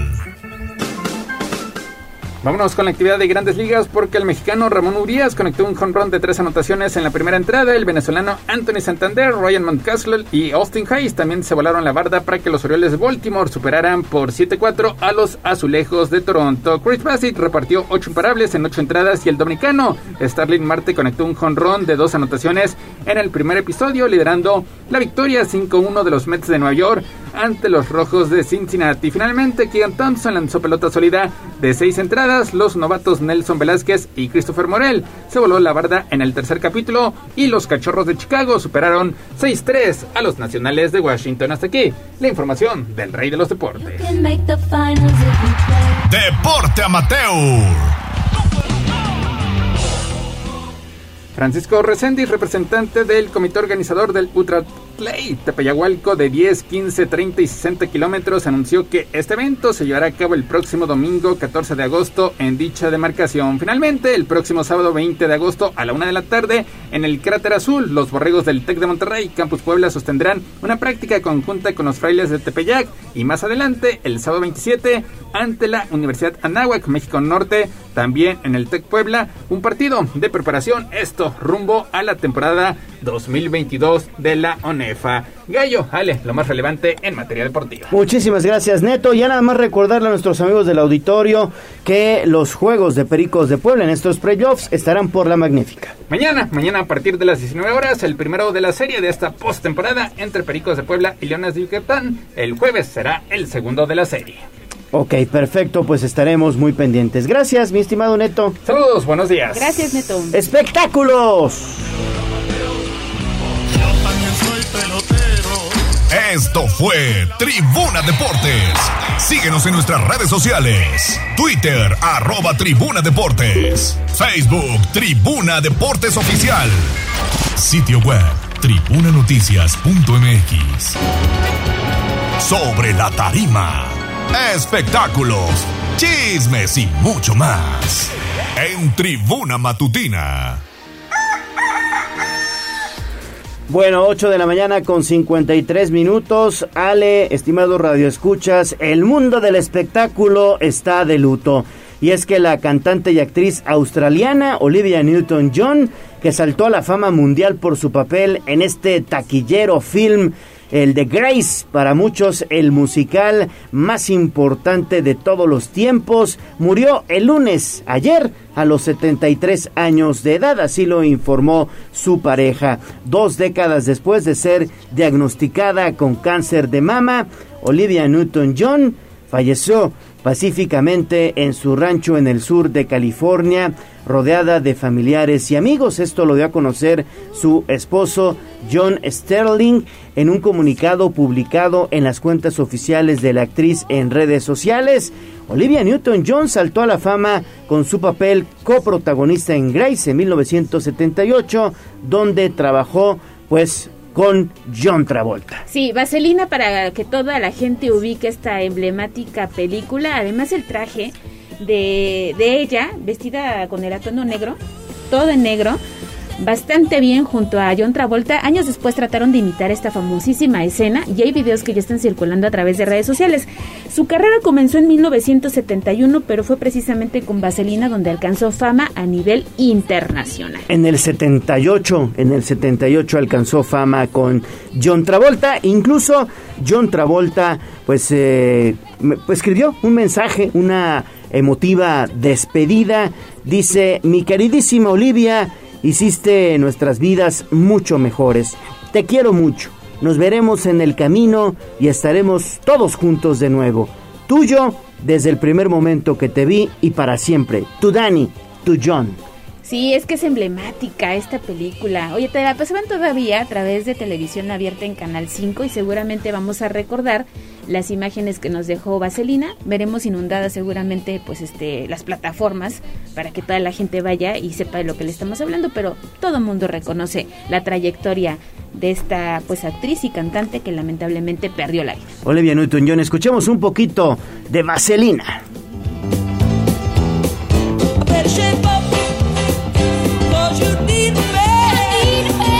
Está lamentable esta información. Hoy es martes de horóscopos. En el horóscopo de hoy, martes 9 de agosto, Venus se enfrentará a Plutón. Esta influencia la sentirás en que aumentará la intensidad de tus emociones y sentimientos. Ale, también la manifestarás a través de tus celos y obsesiones. ¿Qué horóscopo eres? Soy Capricornio, cabrita, Ahí te va. cabrita. Ahí te va, Capricornio. Déjame ver qué dice tu horóscopo, porque todo eso nos podemos entender de que algo está pasando en estos momentos. Oye, es que hoy ha sido un pésimo día. No sé tú cómo lo va. valoras, pero la mañana ha sido pésima. Ahí te vale. Capricornio, durante todo el día, los planetas Venus y Plutón se encargarán de movilizar tu mundo emocional y de traer a tu mente recuerdos de personas que han partido a un plano más elevado. Sin embargo, no todas serán sensaciones agradables porque entre estas se filtrarán los reclamos, unos relacionados con el por qué ya no están y por qué no has podido recibir más de su amor y cuidados. Si no sabes considerar esto de otra manera y controlarlo, podrías tener un comportamiento inmaduro y desubicado. Por eso será mejor que consideres que no han partido totalmente, sino que han cambiado su estado y que aún están a tu lado. De ahí que has estado muy pensativa, Ale. Mm, sí. Jazz, ¿qué signo eres? Cáncer. Cáncer, vámonos con, con, con cáncer. Ándale, ahí está. Hasta confundido. Cáncer, son los últimos días en los que Venus estará pasando por tu signo y como siempre te comento en los horóscopos, es cuando más aumenta su influencia. Esto podrás sentirlo en el aumento e intensificación del deseo de hacer reformas concretas en tu vida. También crecerá tu deseo en destacarte y mostrar tus habilidades. Esto particularmente para lograr un cambio profundo y creativo en tu crecimiento personal que te beneficiará tanto a ti como a quienes te rodean. ¿Qué tal? Eso es lo que dice cáncer. Vamos con Acuario, que es mi signo. Quiero saber, Acuario. Acuario. A ver, dice Acuario. Todos los asuntos que habitualmente dejas pasar sin darle atención hoy se volverán muy significantes. Cada persona que te encuentres y cada suceso de este día adquirirá una importancia obsesiva para ti, ya que en el cosmos se enfrentará a Venus y con Plutón. Además, querrás tener todo bajo tu control y que todo suceda tal cual lo planeaste. De no ser así, probablemente te encapricharás y pasarás por varios berrinches. Evidentemente eso ya pasó. Tendrás un día de estrés, es todos Sí. los días, es todos los días, de impotencias, de frustraciones Uy. que saldrán a la luz. En ese orden de ideas te favorecerá relajarte, soltar y entregar todo al universo. Pues ahí está, libérate gallo. Me voy a liberar. Oye, antes de irnos, ¿te parece si dejamos de lado el tema de los horóscopos? Porque hay información importante. Volkswagen ya emitió un comunicado A ver. donde da su postura acerca pues de esta situación que se vive al interior del sindicato de autos, porque bueno, pues eh, rechazaron esta propuesta de incremento global de 11%. Por esta razón, dice, vemos con sorpresa que los resultados de la votación alcanzaran una amplia mayoría a favor. Hacemos un llamado a todo nuestro personal para proteger lo que juntos hemos construido, que tanto esfuerzo nos ha costado y que pongamos, que no pongamos en riesgo la consolidación de nuestro futuro común. Es un comunicado bastante amplio que está difundiendo la armadora de autos, pero también Medio Ambiente, pues acaba de dar a conocer que por falta de autorización acaban de clausurar las obras en este parque Quetzalcoatl, ubicado en Cuautlancingo. Difundimos las imágenes el pasado, Ah. la, la semana pasada. Sí, sí, sí. Ya fue asegurada la maquinaria y todo quedó clausurado. Ya clausuraron entonces ahí en la Reserva Territorial Quetzalcoatl una obra que había iniciado el Ayuntamiento de Cuautlancingo y que hoy clausura Secretaría Estatal de Medio Ambiente. Así es, ya con fotografías y todo, además están dando a conocer que fue asegurada maquinaria. Eh, porque estaban haciendo la compactación precisamente y nivelación del, del suelo, pero ya las obras fueron clausuradas y esperamos que los pequeños que pueden hacer alguna actividad física puedan seguir realizando esto. Pues toda la información en Tribuna Vigila. Nos vamos, Ale. Nos vamos, pero mañana tenemos una cita a las 6 de la mañana. Gracias, chiquilla. Gracias, Abraham. Gracias, Jazz. Adiós. Que tengan excelente día. Adiós, amor, me voy de ti. Aquí terminamos Tribuna Matutina. Esta es XHZT 95.5 FM y XEZT 1250 AM. La magnífica, la patrona de la radio. Una estación de Tribuna Comunicación. Fuerza en medios.